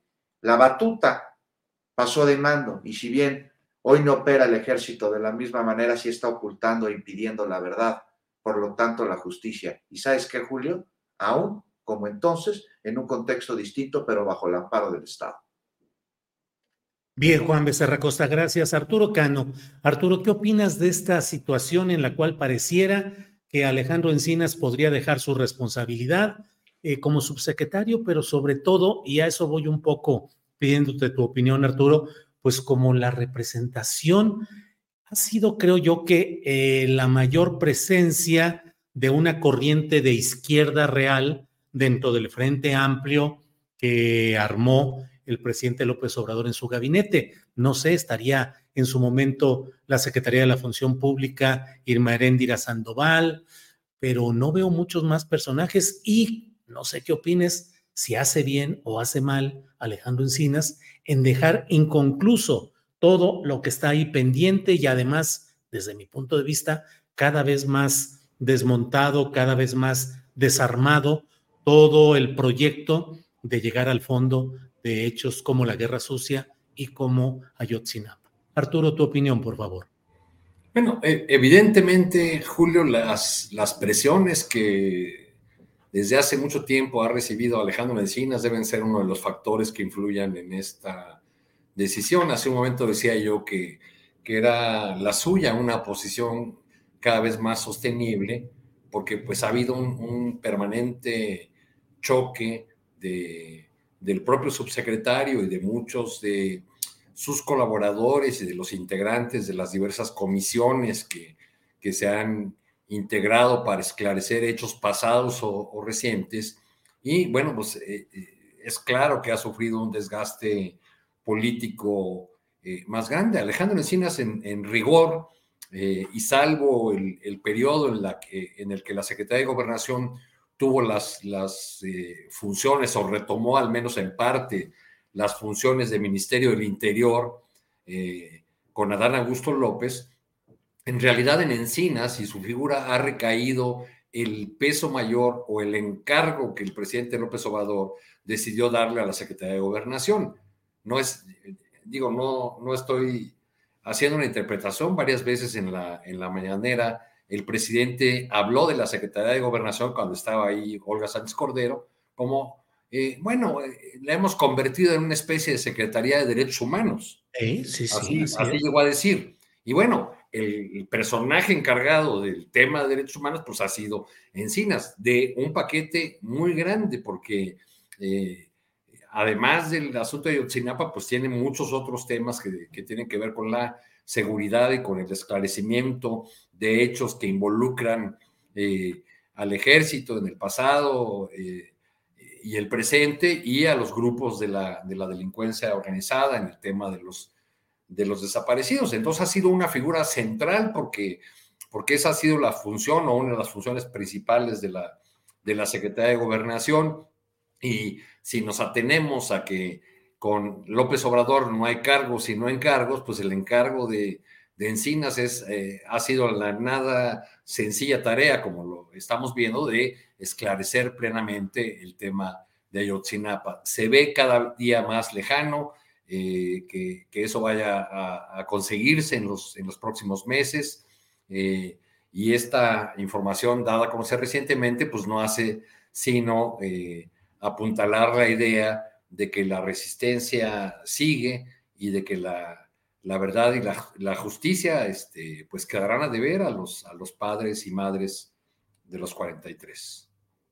Bien, gracias Arturo. Daniela, ¿sigues tú, Daniela? Eh, mmm, ya está ahí el micrófono. Daniela, no sé si quieres agregar algo a esto que hemos estado hablando sobre Encinas, Ayotzinapa, el agregado que se dio a conocer anoche, pero también está el tema de la sentencia de 90 años a militares que asesinaron a dos estudiantes de excelencia en el TEC de Monterrey hace 13 años. Daniela, lo que quieras abordar, por favor. Pues sí, Julio, sobre esto último, eh, sí. pues es como una victoria que no nos termina como de saber muy bien porque, o sea, es un caso que ocurrió en 2010 marcó eh, mucho, como muchos otros episodios, esta guerra contra el narcotráfico absurda que inició Felipe Calderón. Pero pues es impresionante cómo hasta 2023 es que tenemos a los implicados con una condena. Afortunadamente fue con una, eh, con un tiempo pues que se considera suficiente, o sea, son 90 años, ya toda su vida en prisión, eh, por acabar con la vida de, dos estudiantes que fueron revictimizados eh, de manera terrible desde el Estado también. Entonces, este, pues como que deja ese mal sabor de boca, ¿no? Que el, eh, hasta en casos emblemáticos la justicia tarde tanto. Y ahorita, antes de entrar, justo estaba revisando la cuenta de, pues, quien debería estar hablando sobre eso, pues que es Felipe Calderón, todavía con la esperanza que tengamos de que ese hombre se haga responsable de algo, de algo, de todo el daño que provocó con esa, con esa estúpida guerra. Entonces, pues anda tuiteando de otras cosas, ¿no? Está muy preocupado por el asunto de los fideicomisos, que el Poder Judicial no se toca, pero pues desafortunadamente lo tenemos como en, habitando en su propio mundo en el que no hubo masacrados, en el que no hubo violencia desatada por eh, su política que él inició junto con Genaro García Luna. Entonces, pues queda eso, ¿no? Eh, un descanso para eh, los defensores que estuvieron pugnando para que le dieran justicia a estos dos jóvenes, a los familiares que van a encontrar un poco de paz, pero pues todavía estamos ante una justicia que es tardía y ante una justicia que pues sí toca a los militares, pero desafortunadamente no toca a quienes nos gustaría, que es pues el propio Felipe Calderón, que anda muy campante. Bien, Daniela Barragán, gracias. Eh, Juan Becerra Costa, ¿qué opinas de este tema de la sentencia 13 años después a cinco militares por el caso de los jóvenes asesinados en el TEC de Monterrey? Pues no sé, Julio, mira, 13 años de este asesinato de estos dos jóvenes estudiantes del TEC eh, de Monterrey por elementos del ejército. Pues vemos esta sentencia así de 90 años a cinco de ellos, a los cinco militares que participaron. Este, es importante ver eh, qué dice la sentencia que dicta el juez. Dice que es homicidio calificado, pero traen un agravante y es el de ventaja. Y aquí hay algo que me parece muy digno de analizarse, porque además de la sentencia, es muy importante que, la justicia haya terminado eh, que fueron los soldados quienes asesinaron a Jorge y, a Javier, este, sobre todo en el momento en el que se da esta sentencia, que es uno de mucha tensión por temas relacionados justo con el ejército y un gobierno de izquierda cuyos integrantes y causa han luchado desde hace décadas por encontrar justicia ante los actos cometidos desde y por las Fuerzas Armadas contra la población, gobierno, por cierto, que algunos de sus integrantes fueron justo víctimas de aquel Estado represor que tuvo como brazo armado el ejército y hoy, mientras se señala la nula cooperación del ejército en temas de esclarecimiento, de justicia, de verdad por crímenes cometidos en el pasado, incluso su impedimento para dar con la verdad de ellos, de crímenes de terrorismo de Estado, este, y, y, con la percepción esta que estamos teniendo, que se protegería diciendo que no es cierto que hayan ocultado información cuando la evidencia señala que sí, que sí la han ocultado.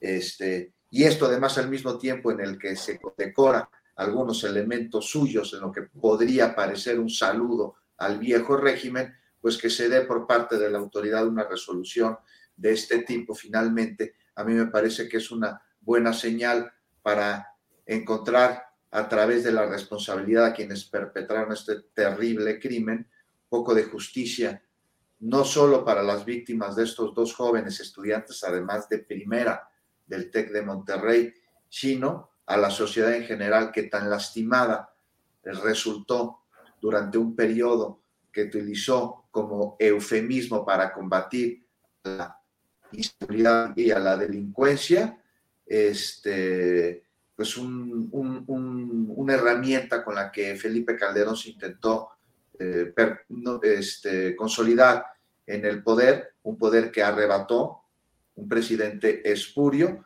y al mismo tiempo, bueno, pues veíamos que este, colaboró con crímenes de delincuencia organizada para darle viabilidad a esta mal llamada guerra contra el narco, porque fue la guerra contra unos narcos por parte de otros narcos que colaboraban con el gobierno.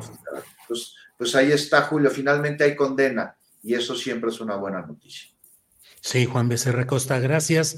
Arturo Cano, ¿qué opinas de este tema de los jóvenes asesinados en el TEC de Monterrey 13 años después y la sentencia a los militares? Arturo Cano. Tu micrófono, Arturo. Realmente, Julio, después de lo que han dicho los compañeros y sobre todo después de escuchar a la mamá de uno de los muchachos, yo no puedo, no puedo decir eh, mucho más. Me, impresiona la, tranquilidad de, la señora y, sobre todo la manera como la que dice vale la pena seguir luchando en referencia a, las madres buscadoras, a las, a las miles y miles de personas que siguen eh, buscando justicia en un país donde estamos discutiendo eh, los fideicomisos de la Suprema Corte o del Poder Judicial, eh, despilfarro y guardaditos irregulares para algunos, derechos adquiridos para otros, pero ahí detrás de ese, de ese ruido del que, este, que ha provocado durante esta semana la discusión de los fideicomisos del Poder Judicial, está la, realidad de un sistema de justicia, y eso incluye a las, a las fiscalías. La señora dijo muy claramente que la mayor resistencia que encontraron en su caso fue el de la Procuraduría de, de entonces. Este, pues ahí está la realidad de un sistema de justicia que no funciona para la mayoría de los mexicanos, que, que funciona muy bien en sus altas esferas para eh, favorecer a los poderosos, para favorecer a las élites, este, y que funciona en sus medianos y bajos niveles, el de jueces, MPs y, toda ese, esa estructura, para favorecer ya sea la delincuencia o, a las víctimas eh, que no tienen otra más que dejar aceptar la extorsión, el soborno, entregar eh, dinero para, para, poder agilizar sus asuntos eh, o sus casos. Detrás de esa discusión de los fideicomisos de del Poder Judicial, está un país con, donde la mayor parte de los delitos, 97% o más, continúan impunes. Esa, esa es la realidad. Bien, Arturo, gracias. Daniela, Daniela Barragán, déjenme un poquito aquí que se tarda en cambiar la imagen, ya estamos por ahí. Daniela, eh, los diputados ya aprobaron la extinción de estos fideicomisos del Poder Judicial, 15 mil millones de pesos, falta el Senado, donde la mayoría de Morena y aliados seguramente lo sacarán adelante, pero luego vendrá la etapa de las acciones de inconstitucionalidad que van a resolver los propios implicados que son la élite, que es la élite del Poder Judicial Federal, la Suprema Corte de Justicia de la Nación. ¿Cómo ves esta batalla y qué tanto realmente se podrá hacer en esa materia de reforma judicial según lo que se va planteando hasta ahora? Daniela. Va a ser muy interesante lo, que se venga porque afortunadamente tenemos datos, porque lo que sí he visto es que eh, hay ha habido mucha desinformación, curiosamente, en este, en este tema, al hablar, por ejemplo, de la afectación a los 55 mil trabajadores. O sea, solamente el video que se hizo viral el día de ayer, eh, donde la oficial mayor de la Suprema Corte de Justicia de la Nación habla de que, o sea, confirma todo esto que pues el presidente López Obrador le mete eh, mucha, mucho de política, pero cuando uno habla de los datos, como que aterrizas todo el discurso.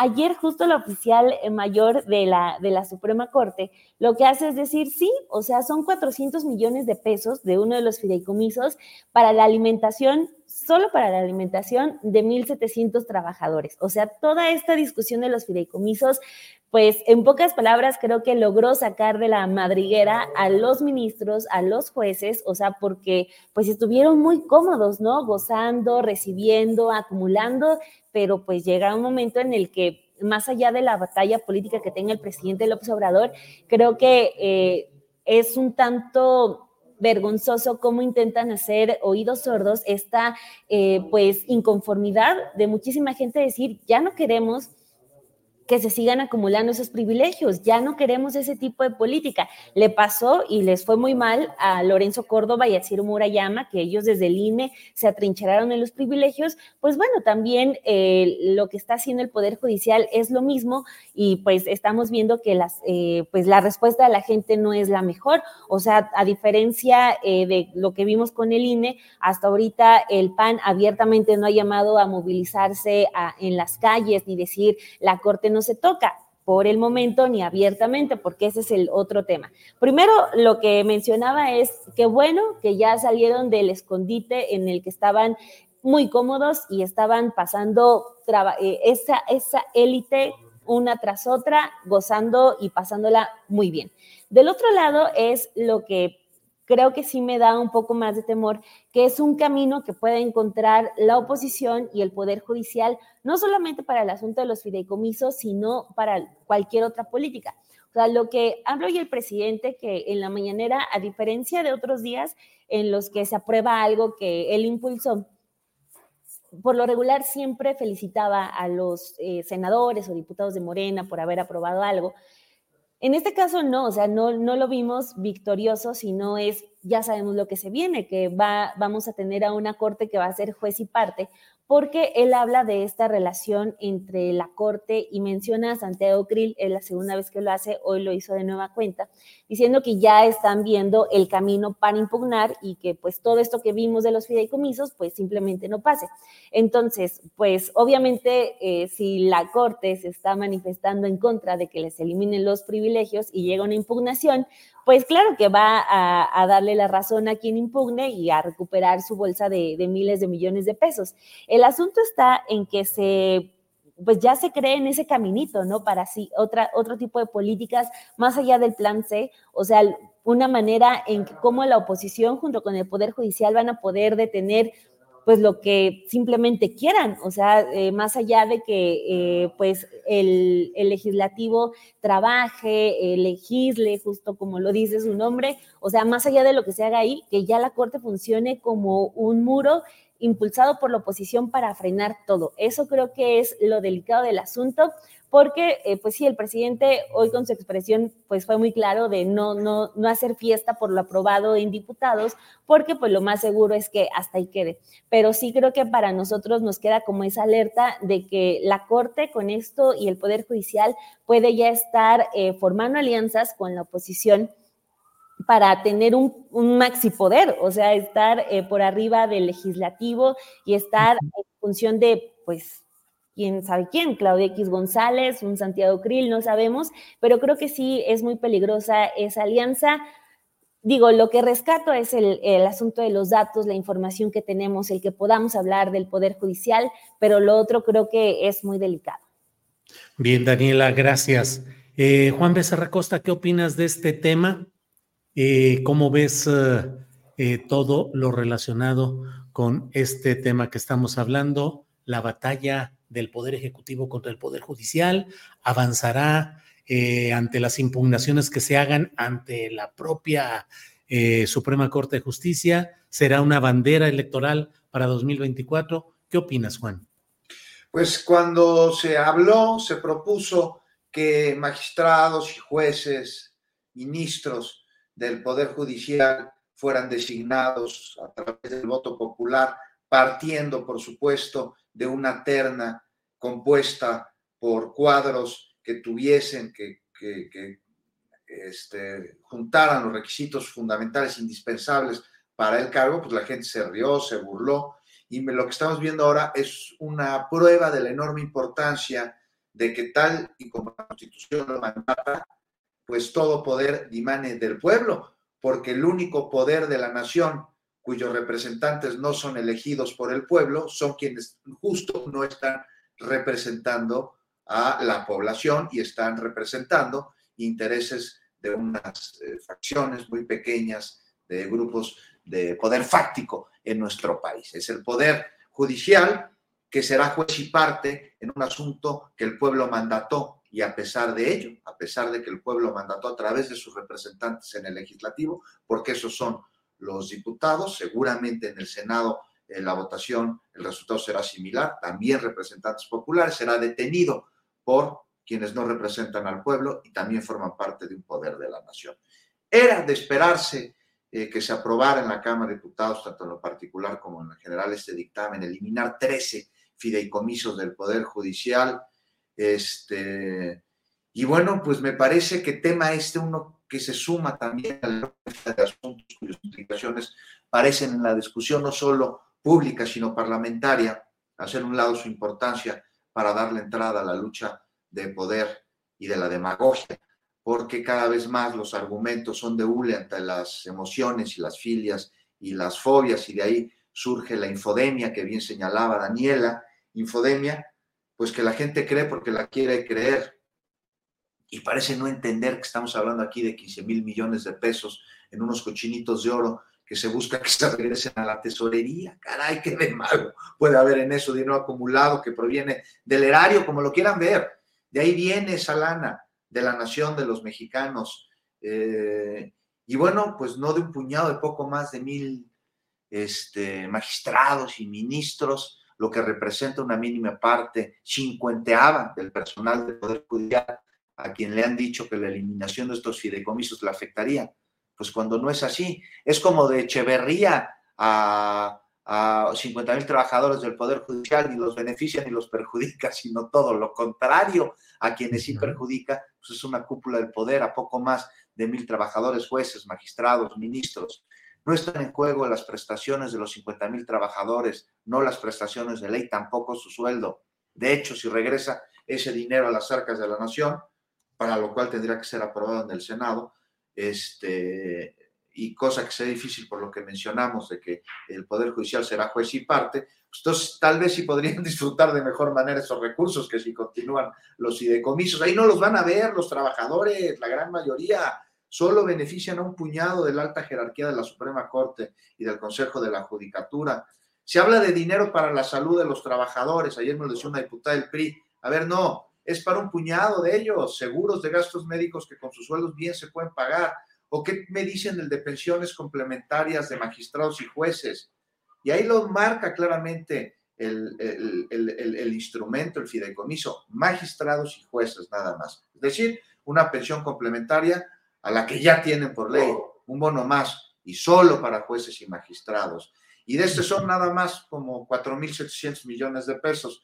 Y mandan a trabajadores a bloquear las calles bajo consigna, que la eliminación de estos fideicomisos no afecta, porque no los incluyen en ellos, como tampoco los incluye, pues por ejemplo, el de mantenimiento de casas de magistrados y de jueces, que buen dinero ganan, con el que este, podrían ellos costarse, por cierto, este mantenimiento. Entonces, nada más para cumplir, como por qué hay que andarles dando bonos y compensaciones y suplementos a los jueces, a los magistrados, a los ministros por trabajar, cuando ni siquiera muchos de ellos eso hacen. Entonces, vamos a esperar a ver qué sucede en el Senado y que, por cierto, un dato rápido, del Verde, Javier López Casarín, el diputado, votó en contra de su partido ¿eh? y de su alianza con Morena ahí se los dejo. Pero a ver qué pasa en el Senado y pues ya sabemos qué va a pasar cuando eh, vendrán los recursos de inconstitucionalidad o las controversias constitucionales interpuestas por la oposición, porque ¿quién va a resolver?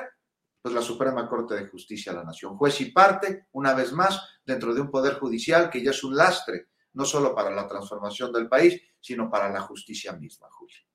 Bien, Juan Becerra Costa, López Casarín, ebrardista, aunque está ahora en el Partido Verde, pero gente de toda la confianza de Marcelo Ebrard. Arturo Cano, ¿dónde se comenzó a descomponer todo este proceso? Eh, con el momento en el cual no pudo continuar Arturo Saldívar, a quien se pretendía dar una prolongación de su mandato en la Corte hasta el final del sexenio del propio presidente López Obrador. Se descompuso cuando llegó Norma Piña a causa de las acusaciones por plagio contra quien era encaminada a buscar que presidiera la corte, que era la ministra Yasmín Esquivel, en fin. ¿Cómo vas, cómo ves este proceso? ¿Qué nos dices, Arturo Cano? Tu micrófono. Quizás se descompuso Julio cuando los ministros propuestos por el presidente no, eh, no votaron este, una a una las propuestas del presidente. Ese es uno de los factores. Luego, pues no, no se consiguió esa eh, curiosa ampliación de mandato de Saldívar que, que se buscaba. Este, creo que, muchas de las discusiones en torno al, Poder Judicial están eh, o, parten de, bases eh, falsas, ¿no? Por ejemplo, la solución sería que fueran electos por el voto popular. Bueno, pues tenemos gobernadores extraordinarios eh, como Cuauhtémoc Blanco o el de San Potosí electos por voto popular. Eso no ha sido ninguna, ninguna solución. Y los ministros de la, de la Corte y los integrantes de la Judicatura, de alguna manera son electos por, por el pueblo, porque los propone el Ejecutivo, que es electo por el pueblo, y los sanciona el Legislativo, que también está integrado por diputados y, por senadores, eh, bueno, por senadores electos por, por el voto por el voto popular. Hay eh, un, ruido que es eh, que encuentra eco muy fácilmente, porque cuando se habla de estos privilegios que, tienen los altos mandos del Poder Judicial, pues eso cala en, la gente, en un, en un país con, con, bajos ingresos en general. lo mismo ocurriría si ahorita se destapan las bolsas y los guardaditos y las ayudas que tienen los diputados o los senadores. Eso, ese, era un ejercicio que cotidianamente hacían, no en este sexenio, pero cotidianamente se hacía cuando venía la aprobación del presupuesto, ¿no? Desde Hacienda mandaban a los medios de comunicación un montón de, este, material para esas columnas de, trascendidos en las que eh, se hablaba de los privilegios de los diputados, en cuanto ganaba un diputado presidente de una comisión, en los automóviles, los eh, gastos de representación, el reparto de dineros que se hacía en el legislativo. No se está discutiendo además todos los fideicomisos, por ejemplo, los del ejército. En fin, pero al final, si uno ve con frialdad lo que se aprobó en la Cámara de Diputados, se dice que eh, pues no se pueden extinguir de, de, un día para otro esos municipios, no será un dinero que regrese mágicamente de un día para otro a las arcas de la tesorería, porque hay obligaciones adquiridas y se va a cumplir eh, los propósitos para los que fueron creados esos fideicomisos. Final, al final llegarán los remanentes al, presupuesto público. Por supuesto que hay privilegios, por supuesto que hay un poder judicial que no se funciona, pero eso eh, que no funciona, pero eso eh, no es lo que se está discutiendo, se están discutiendo que pues, el, fideicomiso de los 400 millones de los ministros para sus comidas, pues sí, que se los quiten, pero no es el, el fondo y tampoco podemos pensar en los trabajadores del Poder Judicial como una manada de borregos a los que mandan a, bloquear las calles. Perdón, son gente eh, profesional que tiene un criterio, que cree que se están afectando sus derechos y que tiene derecho a manifestarse. Bien, gracias Arturo Cano. Bueno, pues estamos ya en la parte final del programa, así es que Daniela Barragán, postrecito, comentario, reflexión, lo que tú desees, por favor, Daniela. Ah, bueno, pues la semana pasada o antepasada les hablaba de un reportaje que publiqué sobre este, los libros del PRI de Alito Moreno. Pues ahora les voy a platicar de los asesores del PRI rápidamente. Es un, un texto que pueden encontrar en Sin embargo, porque, o sea, aunque el PRI ahorita es el partido que lidera en las encuestas ante la pregunta de por cuál partido nunca votarías, o sea, está haciendo gastos impresionantes. O sea, por ejemplo, de enero a octubre de este año, el partido ha gastado 40 millones de pesos solo en asesorías. Uno de los ganones es este Luis Carlos Ugalde, o sea, el titular del IFE, o sea, el que estuvo cuando el fraude de 2006, o sea, lleva tres años siendo contratado por el PRI y le han pagado exactamente por el mismo estudio de eh, riesgos electorales. O sea, ya lleva embolsados cuatro millones de pesos, pero bueno, así este, este está la lista, o sea, eh, no, no solo está Luis Carlos Ugalde, sino también están los mismos trabajadores del Instituto Reyes Heroles, o sea, esta escuela de priistas, la Universidad del PRI, por decirlo de alguna manera, este, contrata a sus mismos trabajadores para generar asesorías de temas educativos, le pagan a su misma asociación que es esta, la de eh, la Fundación Colosio, para una asesoría por temas sociales del PRI. O sea, están teniendo ahí bajo las etiquetas de asesorías una, un gran pretexto para estar dando contratos a empresas relacionadas con Alejandro Moreno Cárdenas y bueno, para que ya se terminen de, de dar una idea de cómo está gastando el PRI pues a final de cuentas dinero público, o sea, a diario, diario, cada día, de enero a octubre, o sea, hemos pagado 145 mil pesos por asesorías del PRI. Así que pues los invito a que, a que revisen ese reportaje que está publicado en sinembargo.mx.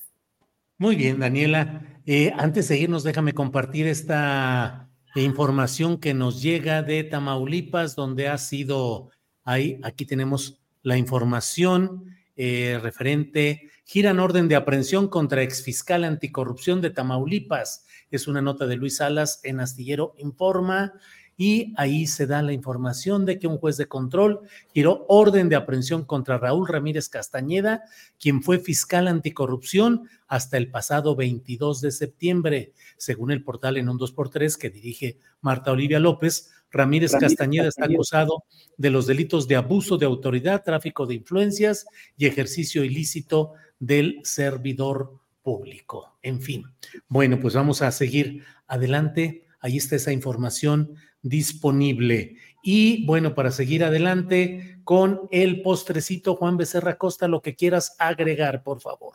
Me llama mucho la atención, Daniela, lo que acabas de mencionar sobre las asesorías que está pagando el PRI. Estamos hablando de, de, muchísimo dinero. A ver, oye, pero yo te pregunto, Daniel, a ver si podemos regresar a tu imagen así para vernos todos. O sea, ¿cuánto me decías que le están pagando a Ugalde por asesorías con asuntos de riesgo electorales? Mira, deja, me pongo acá en el, en el texto. millones o, billones? no, millones. Millones. millones. Es lo que no bueno, es un dineral.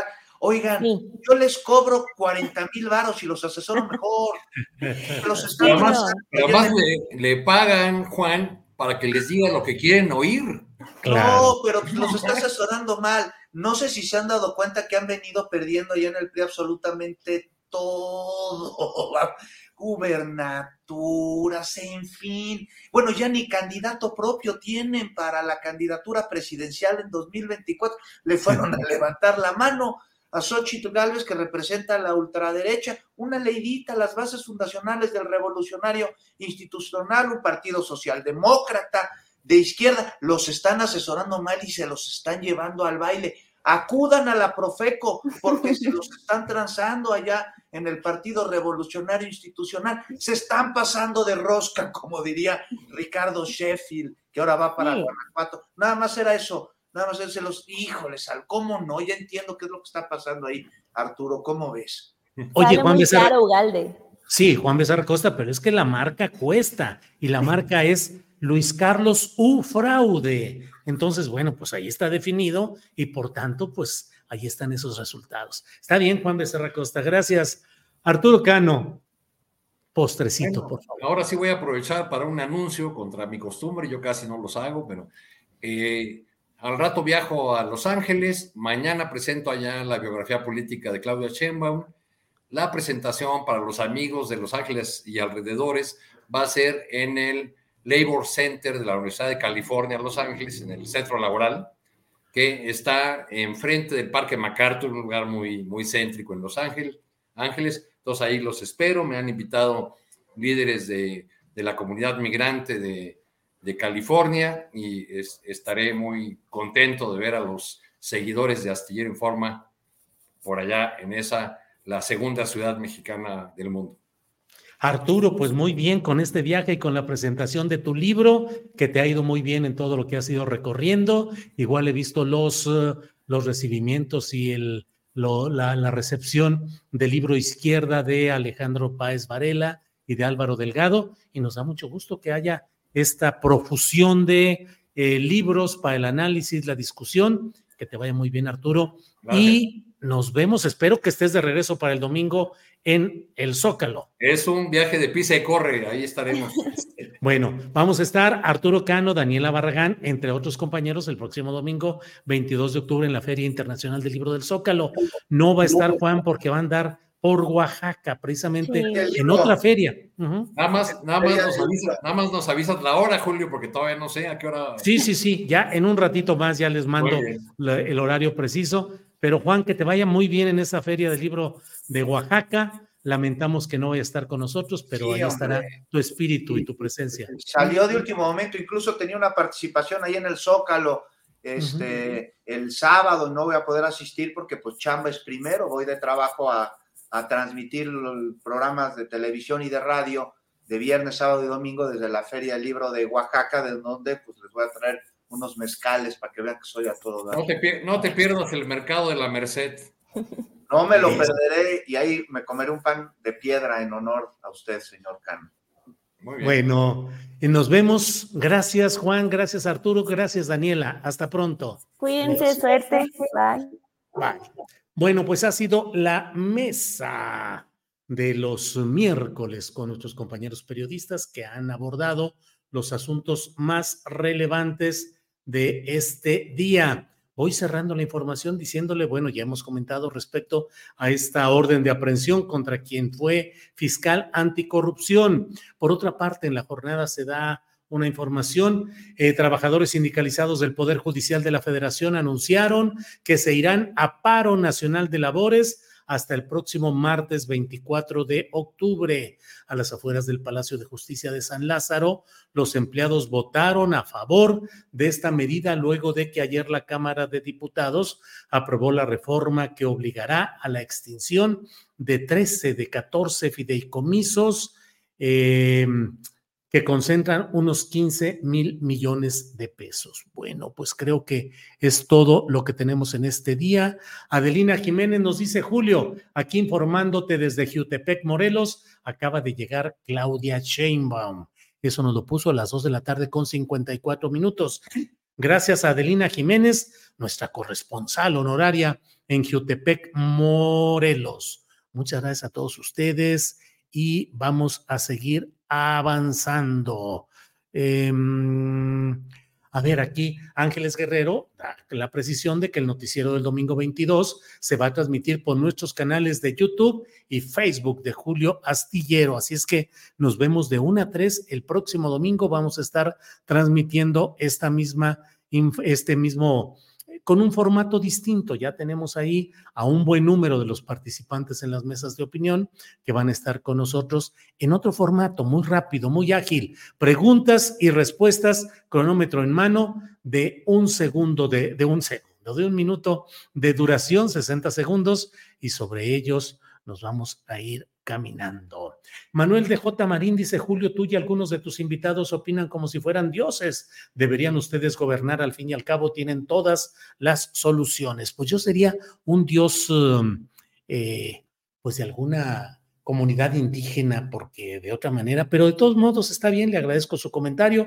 Por cierto, a todos quienes nos han preguntado sobre esta camisetita eh, de Progre Buena Onda, eh, vamos a tener algunas decenas de ellas para regalar a quienes lleguen a la transmisión eh, del próximo domingo 22 de octubre ahí en el Zócalo. Vamos a tener unas 40 eh, camisetas para regalar en diferentes colores.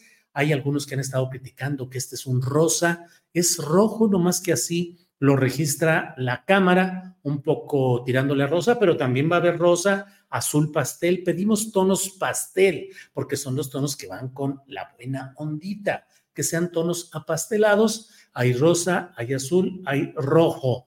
Y em, es estampado con serigrafía. Y bueno, pues ahí estamos para platicar. Les llevaremos pues esas camisetas de regalo. Voy a regalar también unos 30, 40 ejemplares de mi libro de mm, Encabronados de hace ya seis años. Y vamos a tener también, Daniel Mesino va a estar con nosotros, va a regalar algunos libros de novedades editoriales que le han llegado y amablemente los va a regalar también y va a estar a, la venta su libro que es eh, Buenos días Abril, un libro de mucho éxito traducido ya a varios idiomas y que va a estar ahí Daniel Mesino. A la entrada en una mesita vamos a tener todo esto. Así es que gracias y mire, progre, buena ondita. Recuerde, la qué buena ondita transmitiendo desde aquí.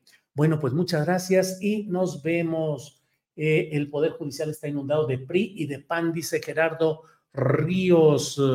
Em, bueno, Juan Becerra, ¿te viste como AMLO cuando lo dijo a las Raki que era nazi, jaja, Rayo McQueen, no sé exactamente a qué se refiere. Qué chido, Arturo, dice Perdita Durango. Em, Cecilia Morales dice, estas asesorías del PRI que le están pagando al tal Ugalde, solo es triangulación para clavarse el dinero, el tal Alito. Eh, Perdita Durango dice, qué mal que no esté Juan, yo quería mi foto, dice Perdita Durango pues sí, la verdad es que qué mal, pero ¿qué le vamos a hacer? Ahora sí que como él bien dice, trabajo es trabajo, pero le comento que van a estar con nosotros en esa, el próximo domingo van a estar Marta Olivia López, Arnoldo Cuellar, Víctor Ronquillo, Claudia Villegas, Daniela Barragán, Salvador Frausto, Ricardo Ravelo, Arturo Cano, Jorge Meléndez, Francisco Paco Cruz, Ana Francis Moore, Fernando Rivera eh, Calderón y Jacaranda Correa. Así es que no van a estar Temoris, que probablemente estará iniciando un viaje muy importante internacional, es decir, está programando ir a Gaza. Eh, no va a estar eh, Juan Becerra Costa, que va a Oaxaca. Horacio Franco, que estará en Durango en un concierto que va a dar. Guadalupe Correa Cabrera, que está dando clases en Estados Unidos. Carolina Rocha, que estará también fuera. Entonces, pues eh, no están ellos, pero vamos a estar todos los demás que le he comentado. Le agradezco mucho su atención. Nos vemos a las 5 de la tarde. Recuerde que está Paco Cruz con sus videocharlas cruzadas y yo estaré a las 9 de la noche en otra videocharla astillada más. Por esta ocasión, gracias. Eugenia, Eugenio Alanís pregunta, ¿a qué hora? A la una de la tarde, de una a tres, vamos a estar en la FIL Zócalo 2023. Este domingo próximo a la una en el Foro Salvador Allende y estaremos de una a tres. Usted puede ir y habrá camisetas, libros y la presencia de varios de quienes participan en las mesas de opinión y mesas de eh, periodismo de este programa. Así es que nos vemos ahí próximamente. Eh, Hazel Margarita Castro dice gracias a todos los de la mesa, comunidad astillera, linda tarde y buen provecho. Eh, chida tu playera, dice Isidro Torres. Ahí vamos a tener de estas, precisamente como le estoy diciendo, las camisetas de progre, buena ondita. Pues gracias y nos vemos muy pronto. Hasta pronto.